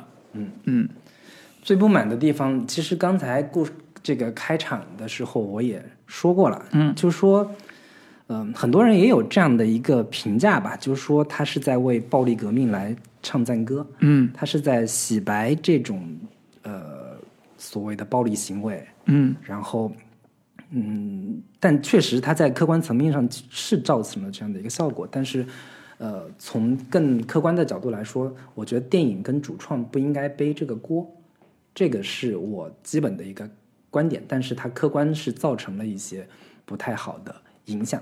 从创作自由的角度来说，嗯，这个是无可厚非的，嗯他能够创作出这么一部能够让所有人的情绪能被煽动起来，嗯，这可能恰恰是他最成功的地方，对，恰恰是这部电影能有力量的一个地方。嗯所以这个片子它用了一个第一人称的视角，它进入了一个呃疯子的一个最深层的精神世界。然后整个片子的主题就是在说，你们看看你们把我逼成什么样了。嗯然后以及另一个主题就是我其实缺少关心，缺少爱。如如果你们多关心我、爱护我，我可能就不会变成这样。这是整个影片的一个基本逻辑。嗯所以它确实是在客观效果上来说是美化了暴力，它把这些制造出来的混乱变成了一个革命的逻辑。然后，当我们特别深切的去带入小丑这个角色的时候，我都觉得他让观众真的在内心产生某一种呃报复的快感。就当他真的杀人它的时候，是释放了观众的阴暗的对心理嘛？对，就是他整个片子所造成的一个情绪逻辑，嗯确实是这样的。当我们看到他去电地电地铁车厢里面杀那三个人的时候，嗯当他去杀兰道的时候，都会让我们隐隐的产生宣泄的快感，嗯以及当我们看到他在台阶上跳舞的时候，我们也都会有一种宣泄的快感在里边儿。嗯，这一切对于电影来说，它无疑是一个成功的一个是呃故事的力量。嗯但是对于现实生活来说，它其实并不是电影当中这样的一个逻辑。嗯，我不知道你你你是否同意这样的一个说法？嗯，我觉得你批判的是说他在客观上宣美化了暴力，嗯他在客观上宣泄了，或者叫主观上宣泄了观众的某一种阴暗的暴力心理。嗯对，这是一个呃实际其实际上电影完成的一个效果。嗯电影的确是这么做了，但是回到你刚才问的那个问题上，就是编导们是以这个美化暴力为何为初衷的吗？嗯或者叫塑造英雄化的小丑为初衷的吗？嗯，我在看导演的访谈的时候，他是极力去撇清这样的说法的。嗯他说：“我其实就是想探讨一下社会的边缘群体，嗯他们为什么会变成这样？想大想跟大家探讨一下所谓的反派角色，嗯他们呃可能也有自己的这个背后的一个悲惨的故事。是我只是想跟大家探讨这样的一个社会问题，嗯仅此而已。嗯，他觉得很冤，就是说，当我们他没有想美化暴力吗？他他觉得说，我这算什么美化暴力呢？嗯你看看那些真正在美化暴力的电影，嗯他举了一个例子，就是那个《极速杀手》《极啊速追杀》对就是这个汤姆这个基努里维斯演的这个 John Wick。是。他说，当我们在看这种电影的时候，你不觉得他在为美化暴力，嗯。反倒是看到我这样的一个电影，我在认真的探讨所谓的呃社会底层、社会边缘人、嗯他们的这个真实处境会面临什么样的情况？嗯。的时候，你觉得我在美化暴力？对。他觉得非常的这个不可思议。是，我觉得这个导演吧有点儿挂羊头卖狗肉，就是我想批判的是这个他的说的这个话啊，嗯。昆汀也美化暴力，嗯，就是成都已经成暴力美学了。对，那个吴宇森也美化暴力，放鸽子、嗯打枪这种美化暴力，包括你刚才说的像呃基，础追杀，记住，就这类似这种枪战片，没有不美化暴力的。嗯对，强强盗片，嗯。像什么十二罗汉、十一罗汉，也没有不美美化暴力的。嗯。其实，犯罪类型片之所以吸引那么多观众去看，就是因为它美化了暴力，嗯，这是一个毫无疑问的一个点。但是它有个前提叫，它是在类型化的基础上美化暴力，嗯。观众知道这是假的，是。观众知道这是一种暴力的，这叫什么？视觉体验，或者叫呃叙事化的一种体验。嗯，这种暴力是安全的，是，它不会产生一种非理性的冲动去，你看了这个电影，你出去拿枪去干别人，不可能，嗯。它不会产生这种冲动。但是小丑不是，嗯，小丑不止美化了暴力，在一定程度上这是不可否认的，一定程度上美化了暴力，它一定程度上也宣扬了这种非理性的情绪，嗯。这是实际存在的。我在看的时候，我也会对这种美化暴力和宣扬这种非理性情绪产生一种警惕和不安的感觉。嗯。但是我发现，这个导演其实在处理这种平衡的时候，找到了一种说法，这个说法叫，但我这个故事是讲的一个呃暴力者的自白，嗯。不是我导演想讲，想为他洗白，嗯。而是说我用了一种叙事技巧，让这个暴力者去自白他的人生轨迹，他为什么会这么样子。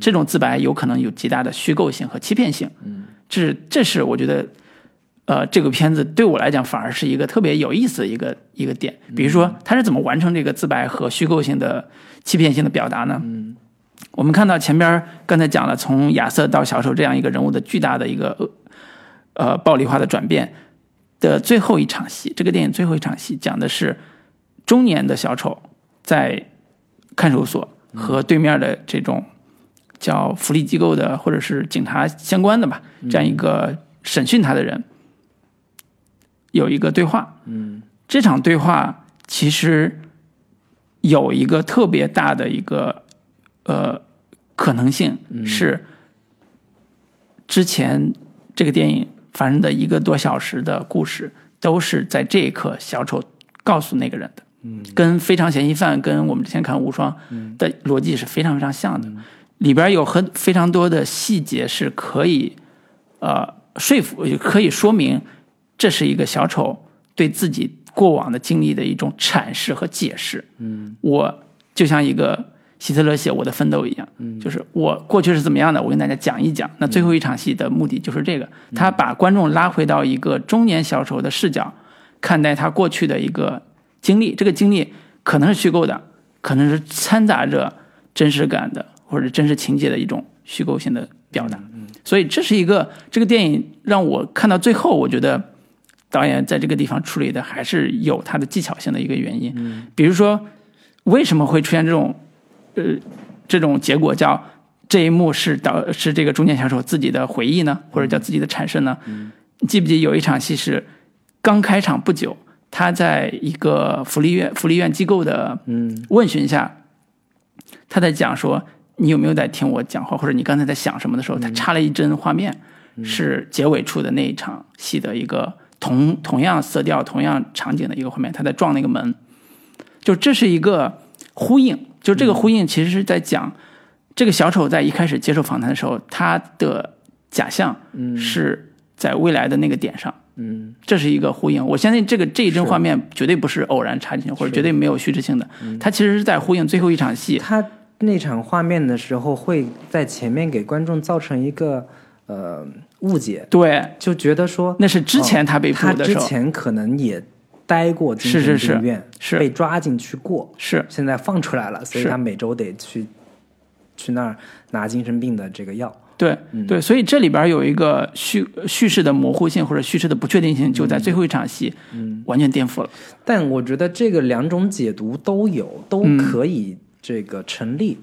就是他确实有可能他之前被关在精神病院，嗯。因为里边后面再讲到这个非常核心的，就是说他这个福利院撤了，嗯。福利机构撤了之后，他没地方拿药了，嗯。没有地方拿药，就说明他其实之前是一直在吃药的，并且是被关在精神病院嗯，过的。是。你可以从这个逻辑去理解，而且我就是从这个逻辑去进入这个故事的。对，所以这里边就会出现咱们两个人不同的理解方式带来的不同的体验。嗯，就是以我的体验是，我知道他美化了暴力，知道他在一定程度上宣扬了这种一呃反派英雄的这种设定。嗯，啊，这很明显，视听语言是很强制性的让你接受是他是一个英雄人物的这种设定的。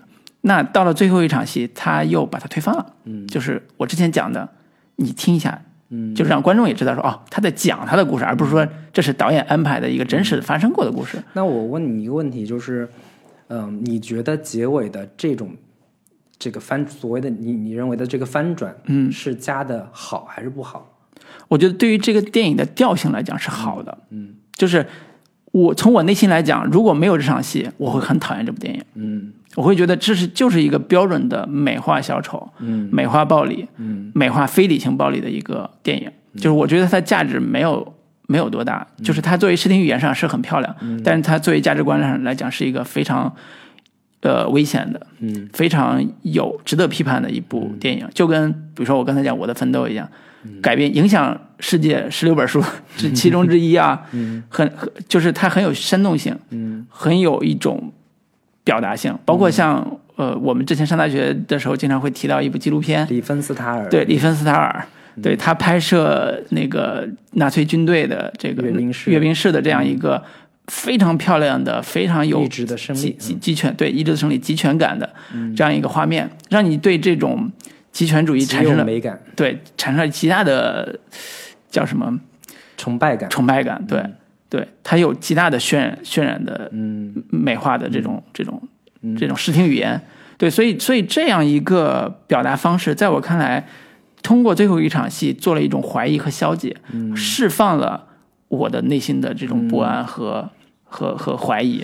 呃，我是没有从你这个角度去理解这个电影的。嗯，我是觉得，如果这个电影真是这么去处理的话，我会给这个电影很大的一个减分。嗯原因就在于说，你之前的这所有的这些建立起来的非常有力量的表达，嗯如果用这样的一个方式去消解掉的话，我会非常看不起这个导演。嗯我你要是一直这么拍，嗯引起这么大争议，尽管有各种的争议，我还敬你是条汉子，嗯。我还觉得你很有勇气去这样进行这样的表达，而且你这样的表达，你是可以去找到你的合理的逻辑跟动机的。嗯。就是说，我觉得社会底层呃边缘人士确实有这样的处境，嗯。让观众看到他们有这样的处境的时候，我们在面对他们的时候，我们是不是得更关注他们的遭遇？嗯是不是更关心这样的一群人的心理状态，嗯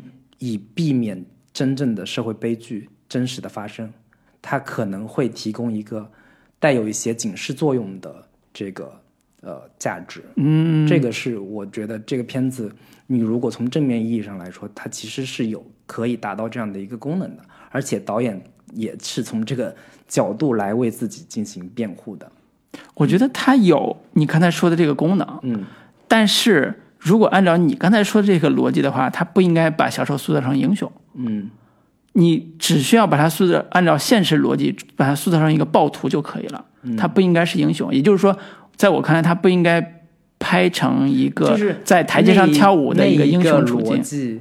已经有无数电影去拍过了。嗯。我们看到的各种各样的灭霸类型的嗯。人物，他就是其实是个反派。嗯。我们有看到太多的同类型的反派人物，他其实就是个恶棍，嗯。他就是个天生杀人狂也好。嗯。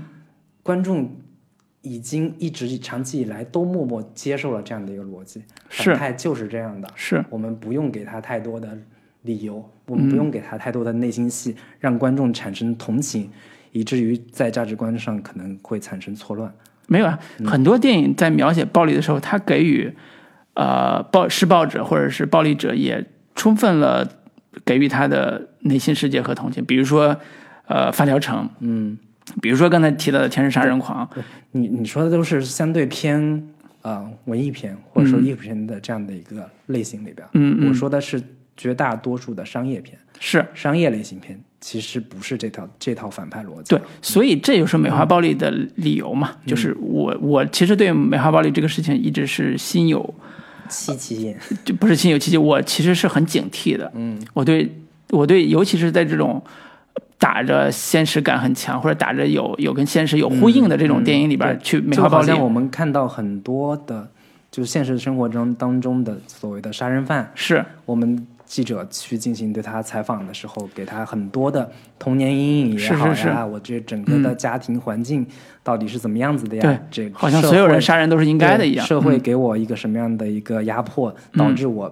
变成现在这样？对对，很多人也会有这样的一个批评，说你为什么要给为杀人犯去做辩护？是嗯是，所以很多真正的好的呃带人文关怀的、带这种批判性的表达，嗯其实是关注的是这些弱势群体在暴力之后，他真正反抗的或者真正要呃批判的那个东西是什么？嗯，在我看这部电影的时候，我没有觉得他批判的是整个整个有真实存在的一个世界。嗯。它其实是一个语言性的故事，嗯。它的真实感没有那么强。啊。对寓言性的故事，它真实感没有那么强，嗯。所以它的批判性，也没有那么强。定的这个城市也都是高谭市，是一个对对，所以它在一定程度上，它并不是一个呃强社会批判性的作品，在我看来它其实是有强社会性批判嗯。的，就是它里面所阐述的所有的这些事件，嗯。以及所有的这些呃所谓的暴民们的嗯。这些心理，它是真实的，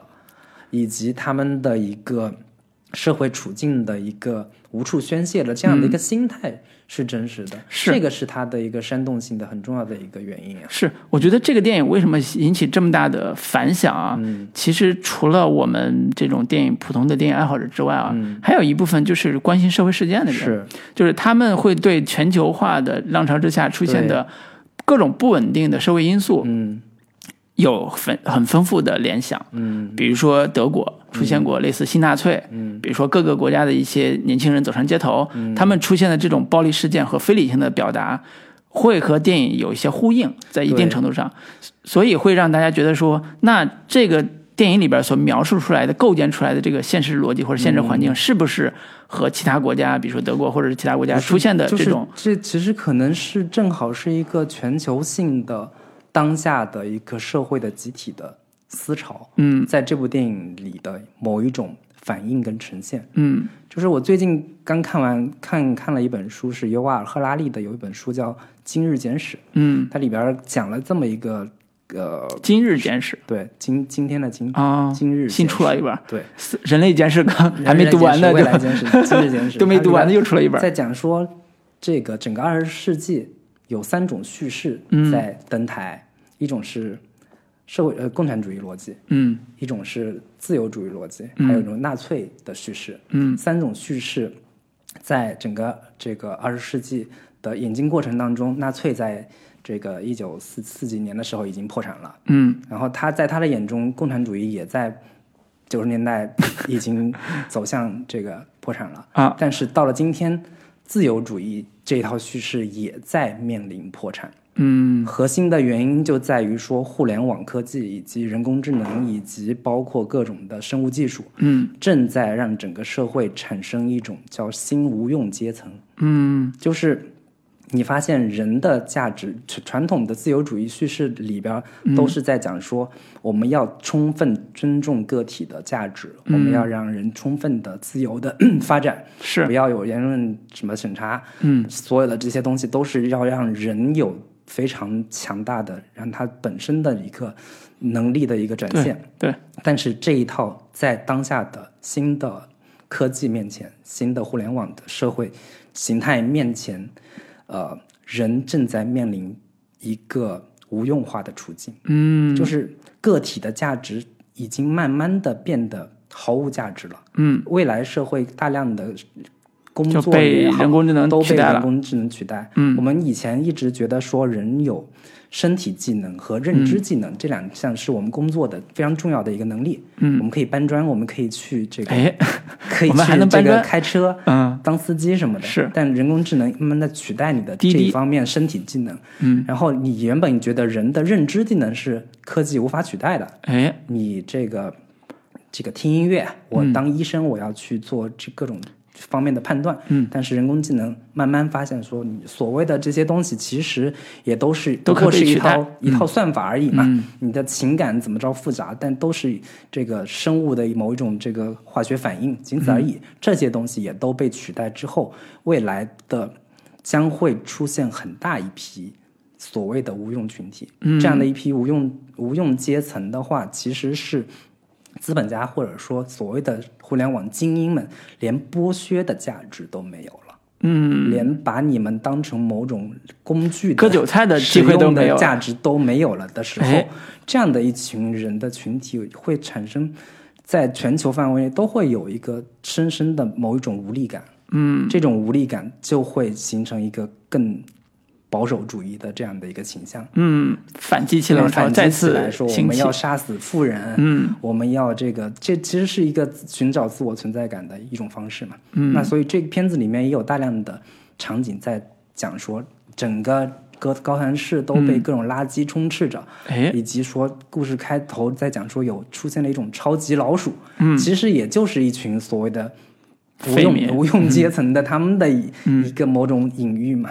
就其实这样的一个整体的社会氛围跟思潮思潮是在这个电影里面有某种隐隐的一个对应的一个关系在的。是，就是因为有这种隐隐的对应，所以我才对里边的暴力这这个这个展示嗯。会心有芥蒂。嗯，就是在我看来，那这种无理性的暴力想想着说，导演的目的其实也是让我们对于这样的呃非理性的暴力，让大家有所警惕。对，所以这就是不同的人站在不同立场对这部电影看到的不同的结果。是，当我们这种看起来理性的人、嗯看这部电影的时候，会觉得导演是警惕我们不要有这种非理性的暴力的这种情绪。嗯但是因为他提供给观众的理非理性的情绪太强大了，嗯他牵着你的情绪一直跟到小丑最后的崛起，嗯。所以会引起一部分人对这部电影的暴力产生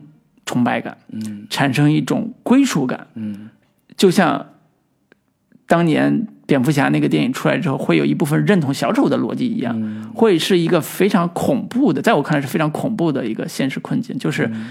你可能你的目的不是这样的，但是客观上会造会引起的一个影响。这个结果，打比方说，刚才提到《我的奋斗》这本书，其实在德国是个禁书啊，嗯七十年之后就出版权啊，七十年之后可能已经出了，二零一六年才重新在美国市场上出版，但是竟然成为畅销书、热销书。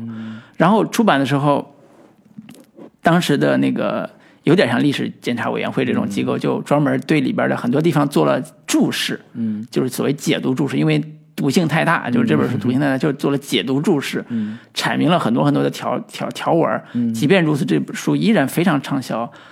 好多人就会问说，为什么会畅销？当时跟德国本土的，比如说啊、因为他们的所谓的移民政策嗯相关的出现的这种浪潮有关系。嗯然后，呃，哪些人正在读这本书？嗯除了大家很担心的新纳粹这种暴力团伙、暴力暴力分子之外，其实还有一部分就是我想知道这本书在到底在讲什么的理性的人去看其。实是禁书本身肯定会有这样的一个效应，是大家都好奇说它到底在对，到底在讲什么？对，所以我我是觉得说，这部电影就像你个一开始说的，它不适合十八岁以下小孩看，不适合有一部分人去看，嗯就是因为它的毒性也很大，是它也有很强的暴力渲染的这种这种逻辑在里边。嗯然后，如果不能分辨的话，的确会受到很大的情绪冲击和影响。是然后更困难的是，或或者更更有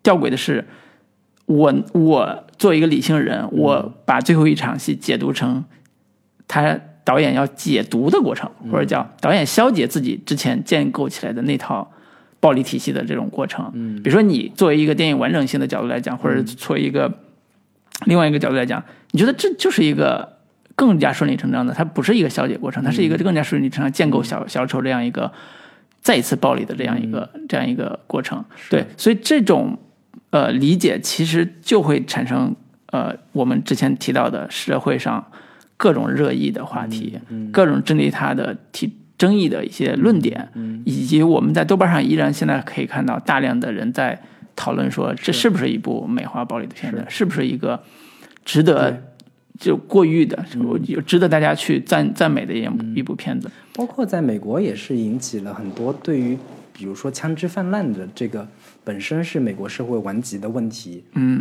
的一个讨论。嗯。就是美国每年甚至每个月都会出现所谓的，不管说各种枪击案件、是校，园枪击案件等等这些这些事情，其实很多人都会担心说，这样的一部电影会不会助长了美国的这样的一个社会问题，对。枪支泛滥的这样的一些问题。对，所以我觉得值。我为什么说我觉得它分儿很高，但是值得警惕的原因也是，或者我没那么喜欢的原因也是这个。比如说你说的枪支泛滥这个社会问题，嗯。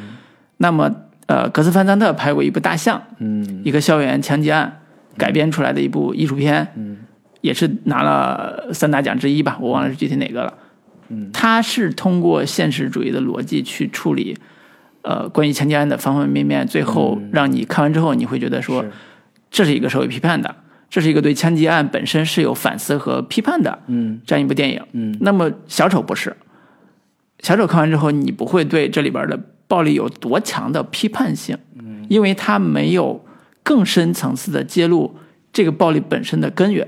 嗯。比如说，这也是很多人对小丑这个电影有不满的地方，说小丑所发生的这个暴力环境，呃，或者叫那套暴力逻辑，嗯。它不够深入的探讨暴力的根源。嗯。比如说，我们看到你刚才提到的很多呃，这个未来社会的一些途径啊什么的，其实也是在从社会学的角度去、去去解释未来社会的可能性。嗯，那么《小丑》这部电影，如果他要讲暴力的话，那他应该更深入的挖掘暴力的根源，而不是通过一个自身有缺陷的一个神经病患者嗯，的角度去解释暴力是如何产生的，因为这个逻辑是不太这个能够很说服别人的。很。反讽或者很吊诡的，就是他如果拍那样的话，这片子就没有那么大的影响力了，是。他也就不会引起这样的一个所谓的争论跟探讨了。是，而且借的壳子也不一样嘛，对对吧？你借小丑的壳子，你在这条路上走是最完美的一条路径。对，你换个路径讲，那就是另外一个故事了，完全不是一个而且我之所以不不不同意说这个结尾是一个反转的这个叙事的逻辑的原因，就在于说，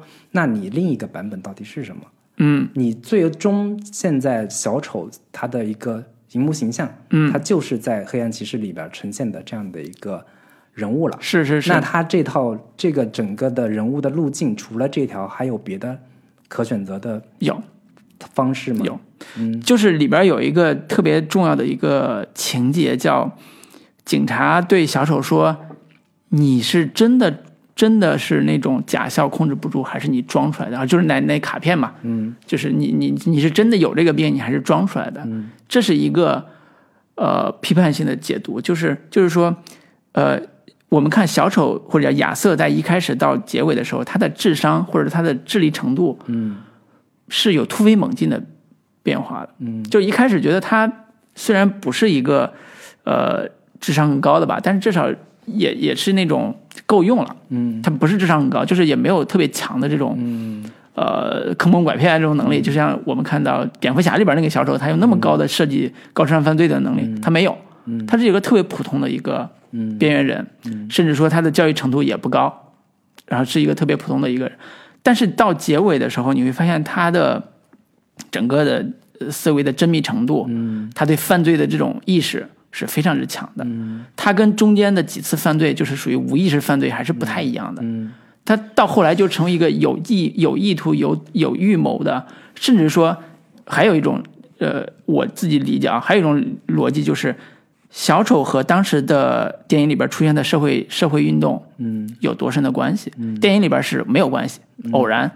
然后，比如只不过是他被别人借用了，嗯。他他的符号被别人借用了，他跟那个那个那德尼罗说，你扮成这个小丑，你是不是有什么政治表达？对，那个小丑说：“我不关心那些事情，我是跟我跟他们没有关系，我就是喜欢小丑这个。是是是，就是说里边的大量的暴民利用他的符号，嗯去促成他的那个嗯所谓的抢打砸抢那种那种暴力行径。嗯但是如果换个逻辑去想，那跟他一点关系没有吗？嗯就是电影也许另外一种写法是，他是那帮暴民的最后成为那个成为那个领袖。结尾是这样设置的，呃，结尾其实还是一个无冕之王的概念，嗯。但实际上换个换个叙事角度来讲，他就是最后一步步成为那个领袖，且嗯指挥了那些暴民去杀了韦恩的夫妇，嗯。就这也是一种逻辑，就是他从一个这是个脑补的逻辑啊。我我知道，就是你刚才问的这个逻辑嘛，就是是不是有逻辑？我我可以换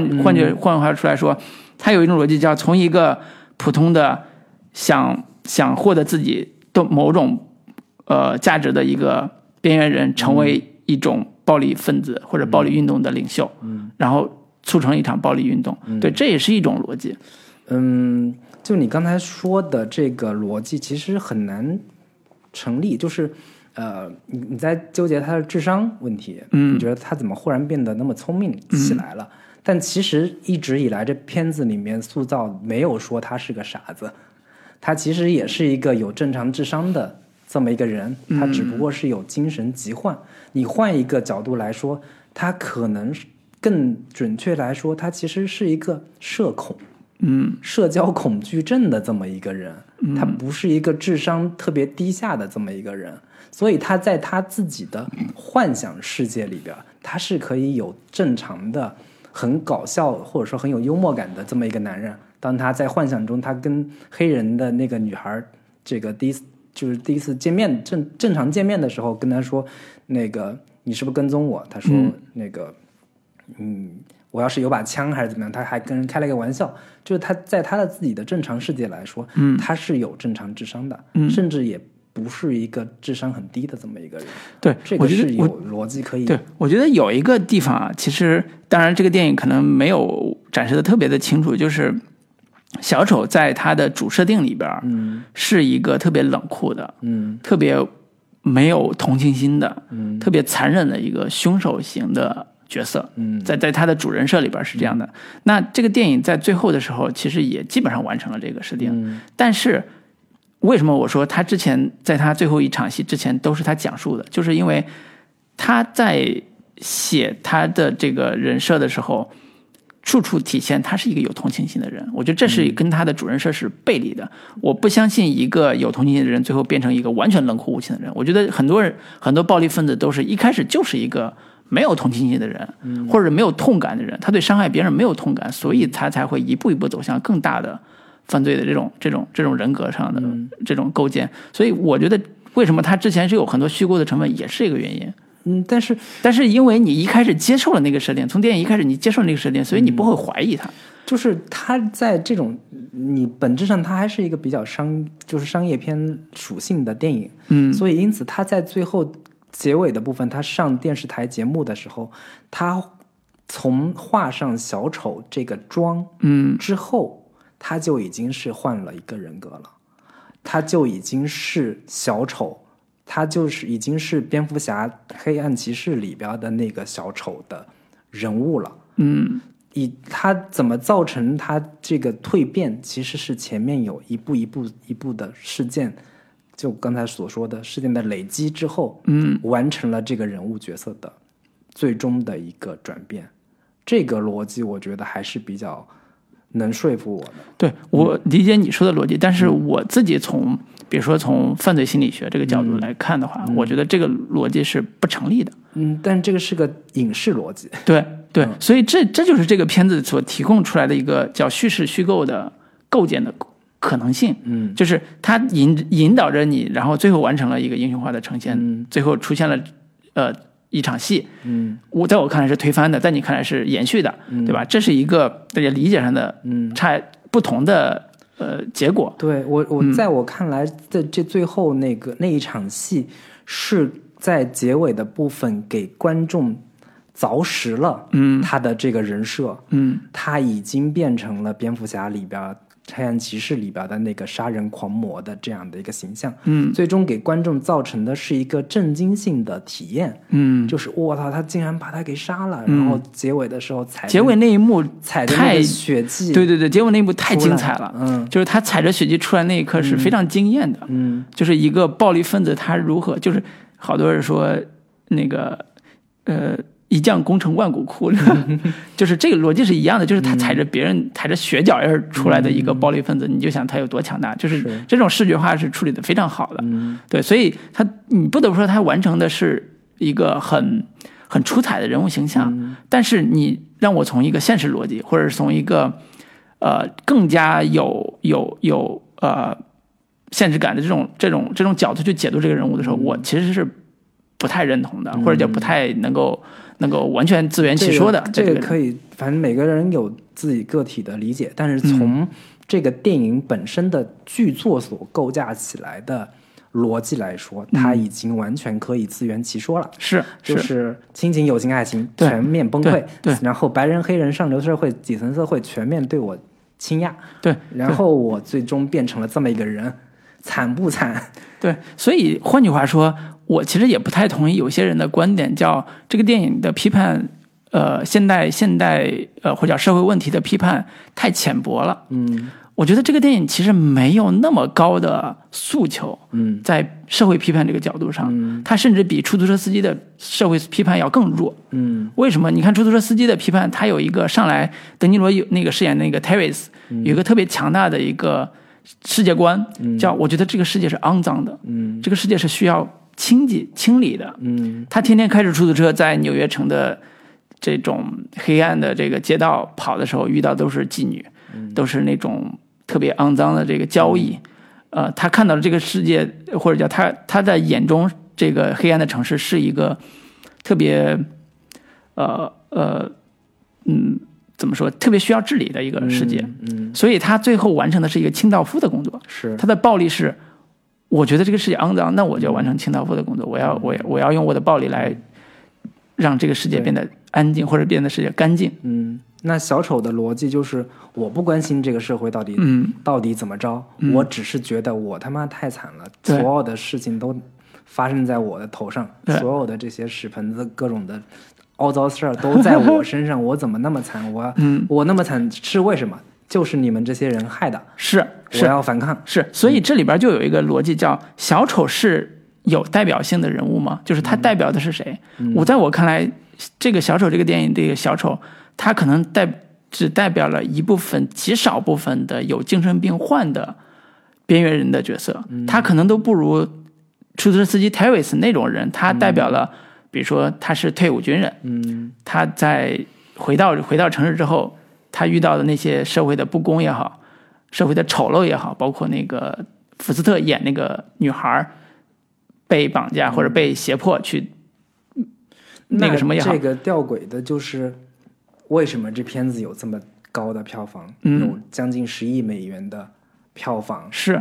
就如果它仅仅只是代表一小部分有精神疾患的人的这个故事的话，观众为什么会有那么强烈的代入感？是，去电影院里面看完这个电影，有受到极其强烈的情感冲击。哎，这就是我刚才想说的，就是我们之前说它优点的时候，其实提到了一个叙事技巧，嗯叫编导用了非常好的叙事技巧去展现这个边缘人或者叫有精神病患、精神病患的边缘人的同情，嗯就是让观众注入他同情，从正面和反面都注入他同情，嗯以至于让所有看这个戏的人都对小丑这个人物寄予了极大的爱或者同理心，嗯然后这种同理心最后一步一步变成震惊体验。嗯就刚才我说我们说的结尾的震惊体验，就是他竟然变成了对我们这个社会、对身边的人都会产生巨大危害的一个人。他这种震惊体验是我相信大部分观众、普通观众在呃日常的阅读体验和电影体验里边都体会不到的，是。因为这种赤裸裸的、充满恶意的呃人设是。无论从电影和叙电影呃叙呃叙事作品里边都极都也不是说极少展现，至少是不会在这种商业类型片里边去展现的。嗯。这也是他为什么评为 R 级的一个很重要原因。是。对，而且，呃，还是那句话，他还是抓住了一个人性的弱点，叫同情弱者，嗯。就是他把它放在一个那么低层的、底层的、那么受到周围人所有人伤害的一个环境里边儿去展现这个人物，它本身就是一个叙事技巧。嗯你从现实逻辑里边是无法呃自圆其说的。打个打个比方，如果他是一个精神病患者，那可能他对于他的女邻居索菲会产生一些呃威胁，嗯生命威胁。嗯就是导演好像在一次访谈里边也提到说，好多人认为索菲最后是被小丑杀杀掉了，但是他从来没想过这事儿。我、我一点都不相信导演说的话。我觉得从现实逻辑或者从这个人物的成长逻辑来讲，他对苏菲的伤害是极有可能的，但是他为了叙事，他为了这种叙事轨迹、嗯，叙事技巧，他把这段给隐去了。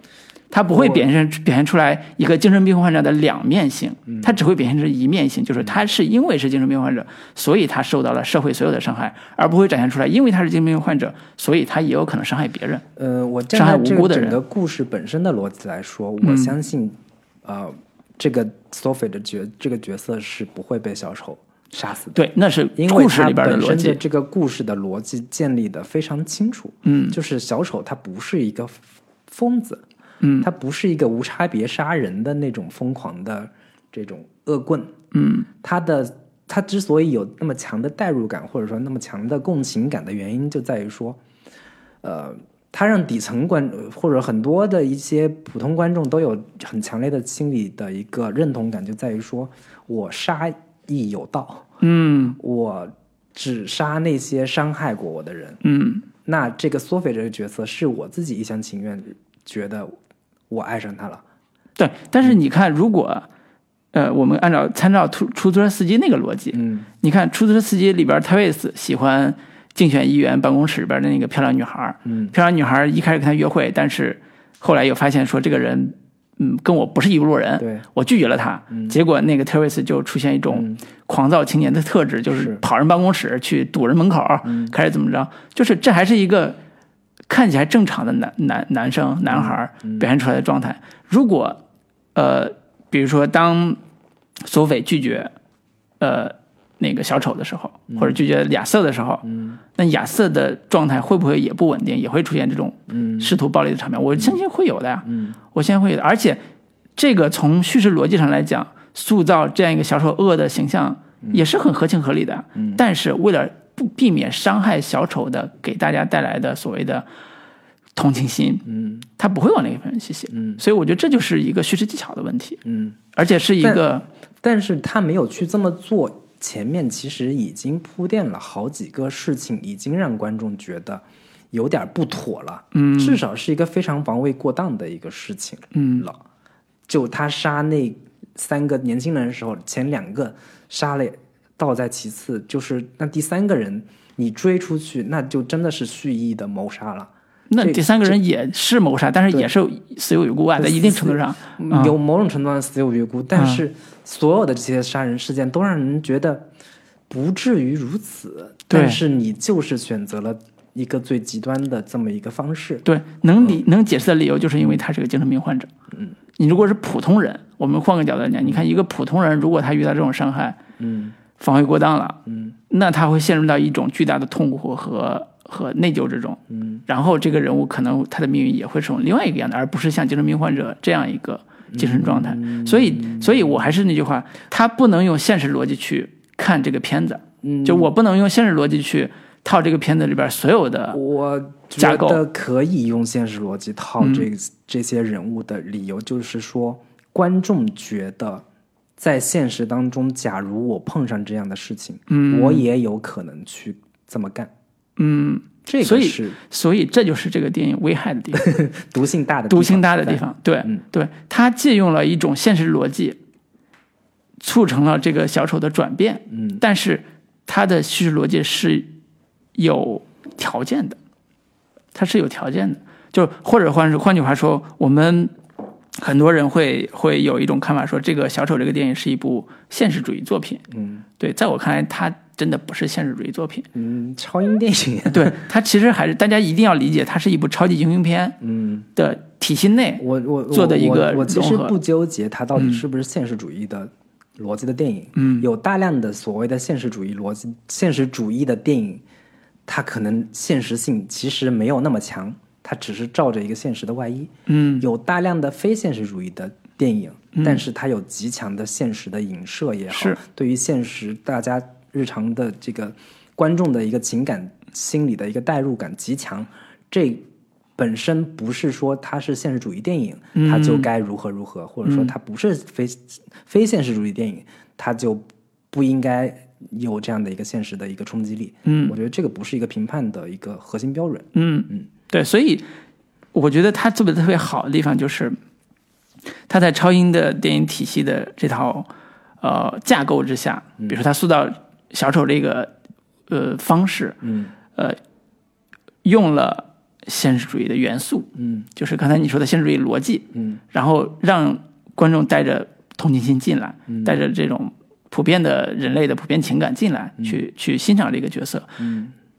你看《复仇者联盟》，你看其他片子，你不会带有普通人的这个同理心去进到这个决策里边儿，你只会说他在某种程度上赋予了人的个性。嗯比如说他也有父亲，他也有童年回忆，他也有成长的烦恼。嗯就这种是，比如说蜘蛛侠，他有成长烦恼，他有这种，他是会通过人赋予人性的某一个侧面，去让你觉得哦，这是超级英雄片里边很好玩的一或者很很有意思的一个一个设计。但是这个电影它的迷惑性在于说，它看起来特别像一部现现实主义的片子，嗯。像一部底层人不断的努力和反抗的一部片子。嗯。但实际上它还是一个虚构性非常强，嗯。甚至说可以说有一种语言预言性的嗯，这种视角的是。呃解读的这样一部片子。嗯。对，所以我我回去回回过头来讲我自己的观影体验里边，对这一类片子是有一个接受过程的。嗯，比如说我早年看《发条城》，这个也是之前节目里边也聊过，就是我对于黑暗的暴力的人设和角色，在接受上一开始是有呃是有价值观和道德观的挑战的。嗯就是这种是很正常的，因为我们在正常的生长环境里边，你不会去作恶的，你不会去杀人的，你不会有任何的去去想着去我去干一票，干嘛的这种这种冲动的。但是当一部电影它的人物主人公因为某种刺激，他产生暴力倾向的时候，或者说他都没有来由，他就是一个暴力分子的时候，你会对这个世界的运转机制产生怀疑。你会觉得说，恶究竟是因为什么而产生？恶究竟会因为什么而消除？怎么消除恶？啊、发条城其实解释了这两个，嗯这两个问题，就是为什么会产生恶，没有来由，它就是会恶，嗯，这是他的解释。恶怎么消除？你用集权和暴力的方式去消除恶是得不到解决的。嗯对，所以这是他的一个对这种恶的一种逻辑的整个的解释和、呃和和和演绎。但它是一个抽象的一抽象意义上的去，呃，感觉像是一个呃，它是在放在未来环境，它是放在未来环境里边去去展示的。对进行的一场人性实验的对。这样的一个感觉。对，但是它的真实感也非常之强，因为它的视听语言也非常的有震撼力，嗯。它的真实感也非常强，是。所以它的挑战性就在这儿，它是一个实验，但是它的真实感太强了，嗯。以至于它会挑战你的生理的嗯。那个极限。是。对，所以这也是很多时候我们看电影的时候，呃，会有一种说，我是不是被这部电影冒犯了？嗯然后我是不是被这部电影的价值观所冒犯了？嗯然后我怎么看待这种冒犯？嗯我是上豆瓣上打一分儿，还是我是在那个去去用一种羞辱式的方式去批评这部电影？嗯其实还是还是在于说，但明显现在豆瓣九点零分，大家不觉得被冒犯，甚至对更多的人喊出这是一部神作。对，那还那还是那句话，就是我们反过来问，那这部电影被众人捧上神坛的心理动机是什么？嗯。就是我，比如说我自己的分析，我自己我是觉得说，从电影语法和电影的视觉构成来讲，或者它整个的电影完成度来讲，嗯。它是一部非常好的电影，嗯。就是它非常有能量，嗯。力量感非常足，它的整个的叙事技巧也非常的优秀，嗯。我觉得这是一部好电影，嗯。啊、但是我相信很多观众在看完这部电影给他打九分儿，跟我的判断是不太一样的，他会认为说这部电影展示出了社会的不公，嗯。展会出来展示出了呃一个普通呃也不同人一个边缘人被社会伤伤害之后他的反抗，嗯。这是一种值得值得呃也不能说彰显吧，或者值得去 值得警惕的一个事情。我都觉得很多人不这么想，都不是值得警惕。就是说，他做的是一定程度上是对的，嗯。就是他是一种用脚投票的感觉，嗯。就是终于有终于有一部对这个脏肮脏的社会和和这个嗯怎么说？或者说值得被鼓励的，是。值得被认同的，这是是一套革命的逻辑跟话语。是嗯。是，所以这是我觉得呃，这部电影我我我觉得可能更多的人，更有一大一部分的人觉得说，我没在电影里边或者说超英电影里边看到嗯。一个这么有血有肉、塑造成这样的一个形态的反派，嗯。他充满了让人同情的魅力，嗯。以及对于小丑本身这个很多人。你要这么说的话，那黑暗骑士里边那个小丑一样也是一个穷凶极恶的坏人，那但是他他也有很魅力啊，他有他极强的智高智商的嗯。魅力啊，嗯，那同样也是被人崇拜的和喜欢的一个理由跟原因。对，呃还是那句话，就是当他在超英体系内以一个类型片的呃角色塑造嗯来完成的时候，他在他在释放我们内心的某一种负面情绪。嗯，但是他这部电在现实，他包装成一个现实主义的电影的逻辑，就感觉像是呃非常的用心险恶的感觉。会有这种感觉，那会有这种那错觉。借用郭德纲相声里面的一句话来说，嗯说你听一个相声，你就能学坏，嗯，说明你本来就是那样的人。我觉得这个逻辑极其的险恶。嗯对，因为你我们在成长过程中都会知道说，不同的价值观是可以被灌输的。嗯你读的书、你看的电影、你看的小说，嗯都可能会对你灌输不同的价值观。嗯这个价值观的形成有社会因素，也有你自我、自我本身的因素。所以，为什么大家最近这么多年，就是这几年啊，自从川普上台以以来啊，那个西方的所谓的精英派一直很警惕所谓的民粹对民粹的这个事情，嗯。也是因为说他不会说，因为大家都知道民粹不好，嗯。所以我我我们都很理性的去判断说，我们不会往民粹上靠，甚至说大部分人都不会往民粹上靠，不是的，嗯。民粹有自己的逻辑，他有自己的那套很有煽动性的、很有甚至说很有符合时代特征的这套是呃呃理理念。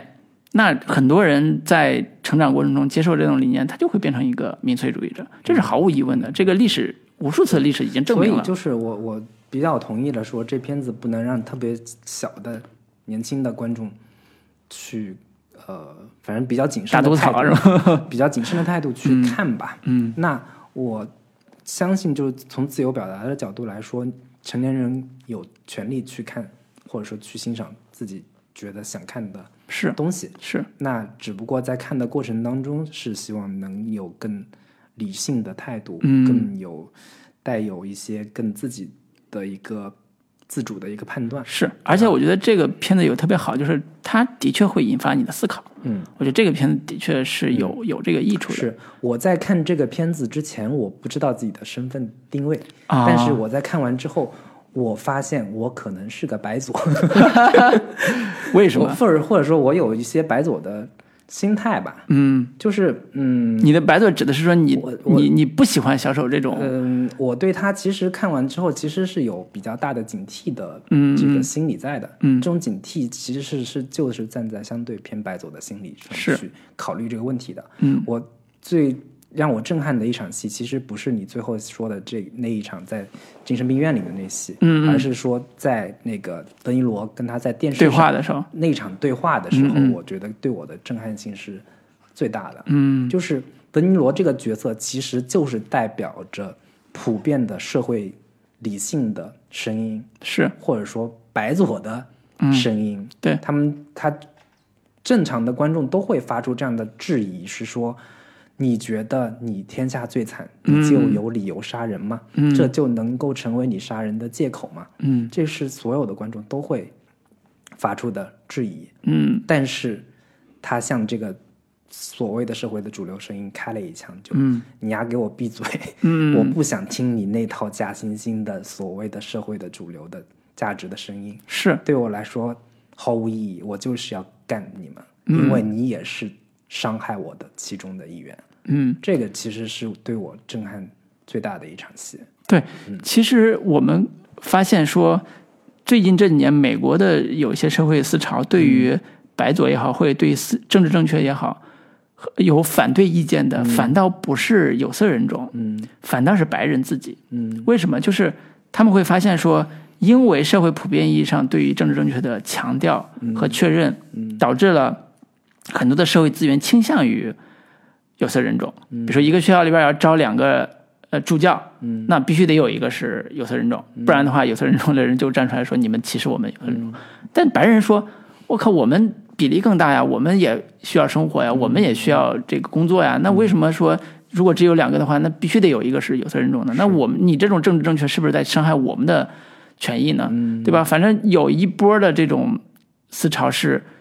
是反而对这种政治正确有非常大的意见的，嗯。就是他他消灭了竞争性，对于白人来讲有有竞争性的这种这种逻辑。当然这是美国人的事儿，我们就不管了啊。对，反正就是我看到这里的时候，我最终我还是坚持这一套白左价值观，就是嗯。无论如何，有某些底线跟原则是不可被突破的。嗯。不管你是用什么样的一套逻辑，你用的革命逻辑的叙事也好，你用任何的这套东西来颠覆的话，我都觉得有一些我认为的所谓的普世价值，不可杀人是 这样的一些价值是应该被坚守的。是这个是我在看完这个电影之后，我确认了自己的一个价值观的一个立场，是，所以这个电影非常正能量的，对，是不是？所以这个电影有威有威胁的地方也是在这儿，就是他虚构出来这样一个社会环境，其实除了 Murray 这样一个主持人说这句话之外，没有任何一个有理性的人站出来去告诉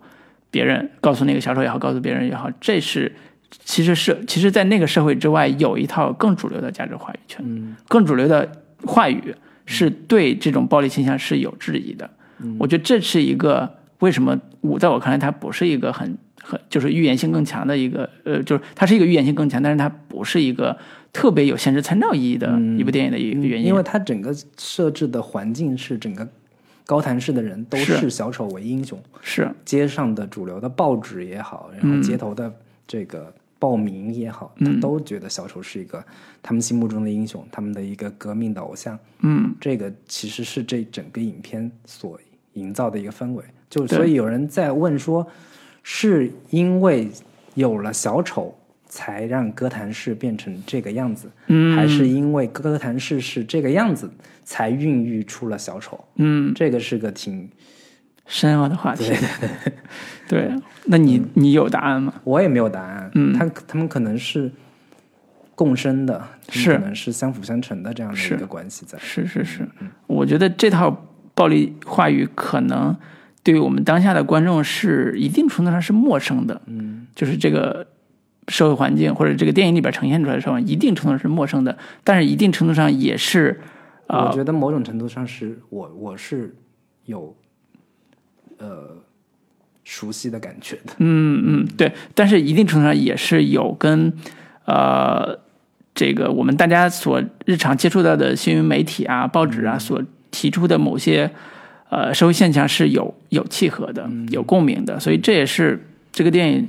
呃，我相信好多观众打高分的其中一个原因吧。当然，不得不说，可能有一部分观众是因为说，我们国内如果有这个电影，最后出现的结果是，小丑因为寻因为自噬罪和杀人罪被判了 二十年什么之类的，以此为结尾，有一种报复性的快感，说我就是想突破一下这个嗯。电影的这个审查体制，或者是这种表达，我就想看一种有表达的电影，而不是完全最后以好人一定会胜利这种结尾来阐明世界道理的电影。是对，审查制度的问题我们就不聊了。对对对，所以这里边有非常复杂的关于这个电影为什么得高分的一个原因。是，我觉得最后可以稍微聊两句啊。很多人觉得说这个片子是跟马丁斯科塞斯的这个出租车司机跟喜剧之王、啊，也是马丁那个版本，不是是。周星驰那一部，有很强的关联性。这也是我可能从缺点的角度来说，嗯，我确实看完这两部片子之后，我觉得，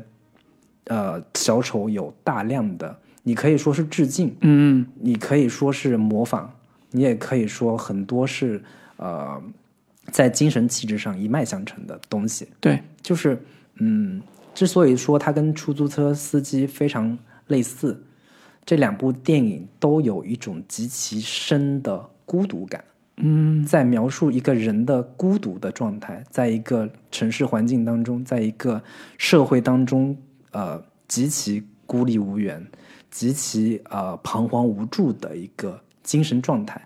这两部片子的这种精神内核是非常的契合的。嗯这个是这个出租车司机跟他的一个相似之处，以及包括有大量的场景上的对。模仿，对。比如说他在房间里面开枪拔枪的那一场，对。是非常典型的对于呃出租车司机的一个致敬。包括用手指嗯，当枪指头的这个镜头，也是非常典型的出租车司机那个镜头。甚至那个它里边有一场是说几个小孩儿去扔那个车的嗯。这个车玻璃的，对。这个戏其实跟这个电影里边也有他被几个小孩儿围追堵截打的那个戏是是很多有相似的地方在。他俩主题上是一致的，对，主题上都是一个看起来变坏了。对是看起来一个社会边缘人，嗯最后走向了反抗社会，用暴力反抗社会的过程。对，出租车司机是最后他要刺杀那个总统候选人嘛，嗯嗯然后也是一个呃刚才说清道夫的概念，就是我要为社会做点力，你知道，我要社会出点力，我要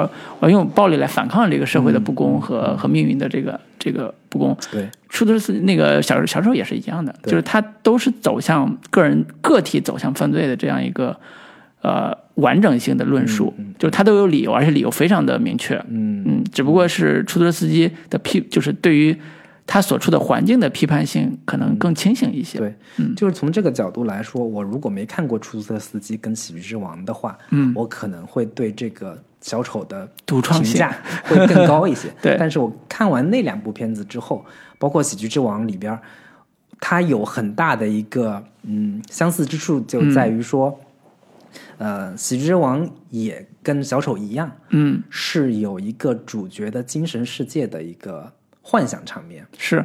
他的那个幻想场面，甚至比那个做的更极端一点，嗯。更极致一些，以至于让我很多场景说，我都以为这场景其实是幻想里边的事情，嗯。结果它是真的，嗯。很多是真实发生的，我以为是幻想的，嗯。就这种亦真亦幻，模糊了这个现实跟幻想场面的这种手法，在小丑里面有非常清晰的一个使用。对，以及大量的关于脱口秀这个事情的一些元素，嗯。都是跟《喜剧之王》有非常大的一个呃相似之处的，是以及包括那个《喜剧之王》里面德尼罗演的那个角色是跟他母亲一块儿住的，嗯尽管一直没有露面，但是跟这个里边也设定也是是一样的。设定是一对，样而且《喜剧之王》里边那个德尼罗演的角色也是一心想成为一个喜剧明星，嗯，最后也是靠暴力来 完成，绑架了这个他一直很崇拜的对喜喜剧演员，对，也是靠这种方式来嗯完成他一举成名的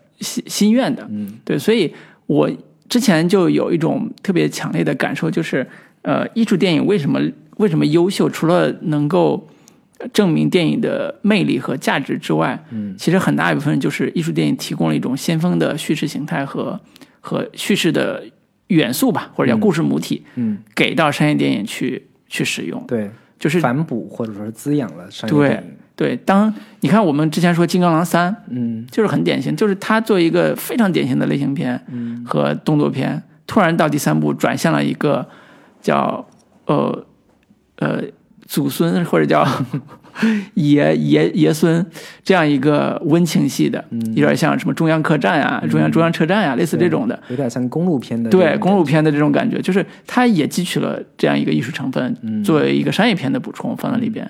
小丑也是一样的，刚才马丁斯科塞斯这两个片子绝对是他两个母题，嗯。毫无疑问，你你你对比起来看是标准的一个母题性的性的使用，对。但是它柔和的还不错。对。你比如说，小丑本身是一个喜剧性的角色，就是他要在外去扮演小丑，一个喜给人带来欢乐的一个角色。嗯。同时，他把真人秀和脱口秀嗯。的喜剧性表演嗯。放在一起去并置去去去做他的目标，是那这个人物的逻辑就构建的就非常的清楚了。嗯他比一个出租车司机要去当一个脱口秀演员构置的要更更更清晰一些。对对，所以这是我觉得他用叙事元素，就是这两部的叙事元素和甚至说有些视觉元素，嗯，用的还是挺，就是融梗融的挺好的，你知道吗？你直接就这这扣帽子扣的说人是融梗，你有证据吗？对啊，所以你看，这个就是一个完全是站在立场不同和致敬还是荣梗是两个不同的，而且你刚才也说了，马丁自己之前参与是这个片子，是。那他不可避免的就带有本身马丁他自己的一些风格、个人特色在里边儿，对。那也是呃不可避免的。对。嗯。对，所以我我是觉得你刚才说的这两部片子，呃，因为马丁本身是我特别喜欢的一个导演嘛，当然我最喜欢的是《愤怒的公牛》了，就是他的特色其实还是在呃叫什么？他的有一部电影的名字特别能概括他的风格，叫《穷街陋巷》，他就是纽约的，比如说布鲁克林区啊，或者是那种呃犹犹太裔的这种这种这种呃意大利裔的这种这种区域里边儿，一群呃彷徨的一群迷茫的年轻人，他们在人生的生活中挣扎的对挣扎的故事，然后人性的泯灭和命运的这个安排，就是这样一个小丑里边也有一挺强烈的这种穷街陋巷的这个感觉。嗯它其实也是还原的六七十年代美国相对比较底层的社会里边的这样的一些人的生活环境。是嗯是，所以你看这个不同的呃表达方式和视觉风格，其实出来的呃作品是完全不一样的。嗯就是你看《出租车司机》的时候，你会觉得这是一个特别现实感，呃，特别有社会洞察力的。就是马丁斯塞斯叫什么电影社会学家，学家，对，就是他是一个有社会观察力特别强的，反正比这个什么奉俊昊 对。要强一点。对对对，他的他对社会的敏锐观察观察是融在他电影里边的，嗯他的深度是我觉得是非常深的，嗯比比如说出租车司机，在我看来，他的社会洞察力要比小丑是要更深的。嗯呃，他有一庄一谐的桥段在在那个电影里边，嗯所以呃，对比起来看啊，感觉小丑在社会深度上，嗯。就如果受到批评家批评的话，是有一种观点叫他的社会深度是不足的。嗯，啊、如果对比马丁斯就是塞斯的角度，站在巨人的肩膀哎。上，但是也没比巨人高出多少。对，就是这么个。反而衬托了巨人的伟大，是吧？嗯，对，所以但我觉得他两个片子其实是两种不同的逻辑，嗯，是的，创作思路去做的。是的，就是嗯出租车司机可能是一个偏社会学论文的这样的一套嗯。方式去创作的电影，那嗯。小丑可能是更规矩的按照剧作的逻辑、剧情的逻辑以及情感的冲击力这些点，对对对。去做结构的整个这样的一个片子。对，有一种观点是把小丑规划到叫激素电影的这个逻辑里边儿，他把小丑和呃寄生虫都归到激素电影的逻辑里边。为什么呢？因为他说这种电影其实是借用现实的逻辑去呃激发你的情绪的，嗯它是完全是情绪性的驱动性的呃电影。嗯它最终的完成是这样这样一个目的，而不是让你冷静的，嗯而不是让你冷静思考的。煽动性极强，呃对，煽动性极强的，对，而且就是，但这个东西吧，就是在国产电影的商业电影的逻辑里边，这已经是很优秀了嗯煽。煽动性强的都是爆款，是，我不是药神嗯也好，嗯，还是像什么无名之辈战狼也好，都是有极强的情感煽动力的。是，电影作为商业产品嗯来说，它的一个基本功能就是要成功的调动起、煽动起观众的情绪。或者叫电影本体就是诉诸情绪的，对，而不是诉诉诸理理性的。。你要但凡所有想要去写哲学论文的，嗯就普遍在票房上都会失败。嗯，比如说我们可能听说过戈达尔有一天要拍一部《资本论》，啊，好牛逼，但是看不下去，你知道吗？是是是，对，好，那我们行，那我们今天就聊到这儿跟大家聊到这里。嗯，嗯，好，跟大家说再见，拜拜。拜拜。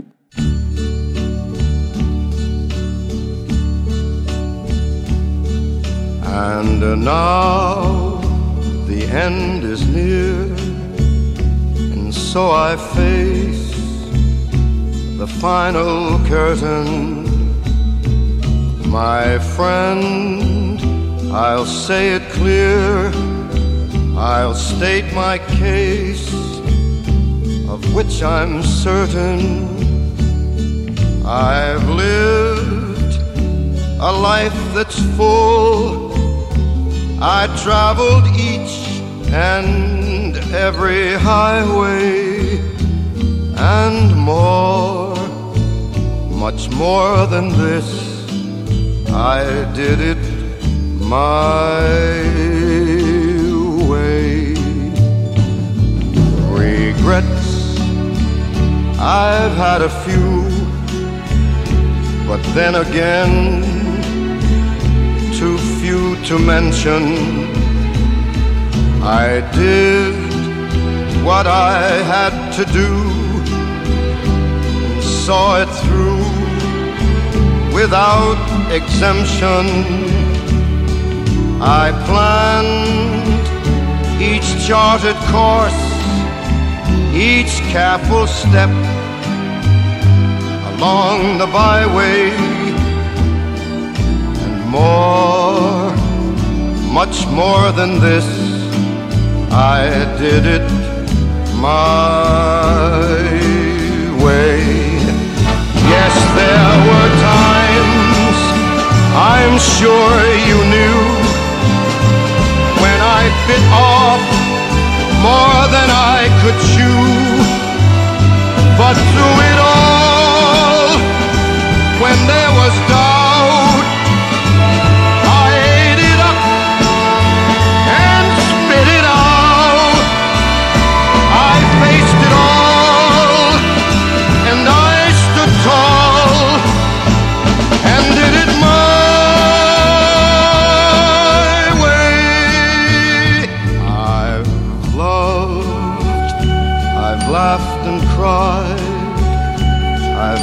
my fill, my share of losing, and now as tears subside, I find it all so amusing to think I did all that. And may I say, not in a shy way, oh no, oh no, not me. I did it my way. For what is a man? What has he got? If not himself, then he has not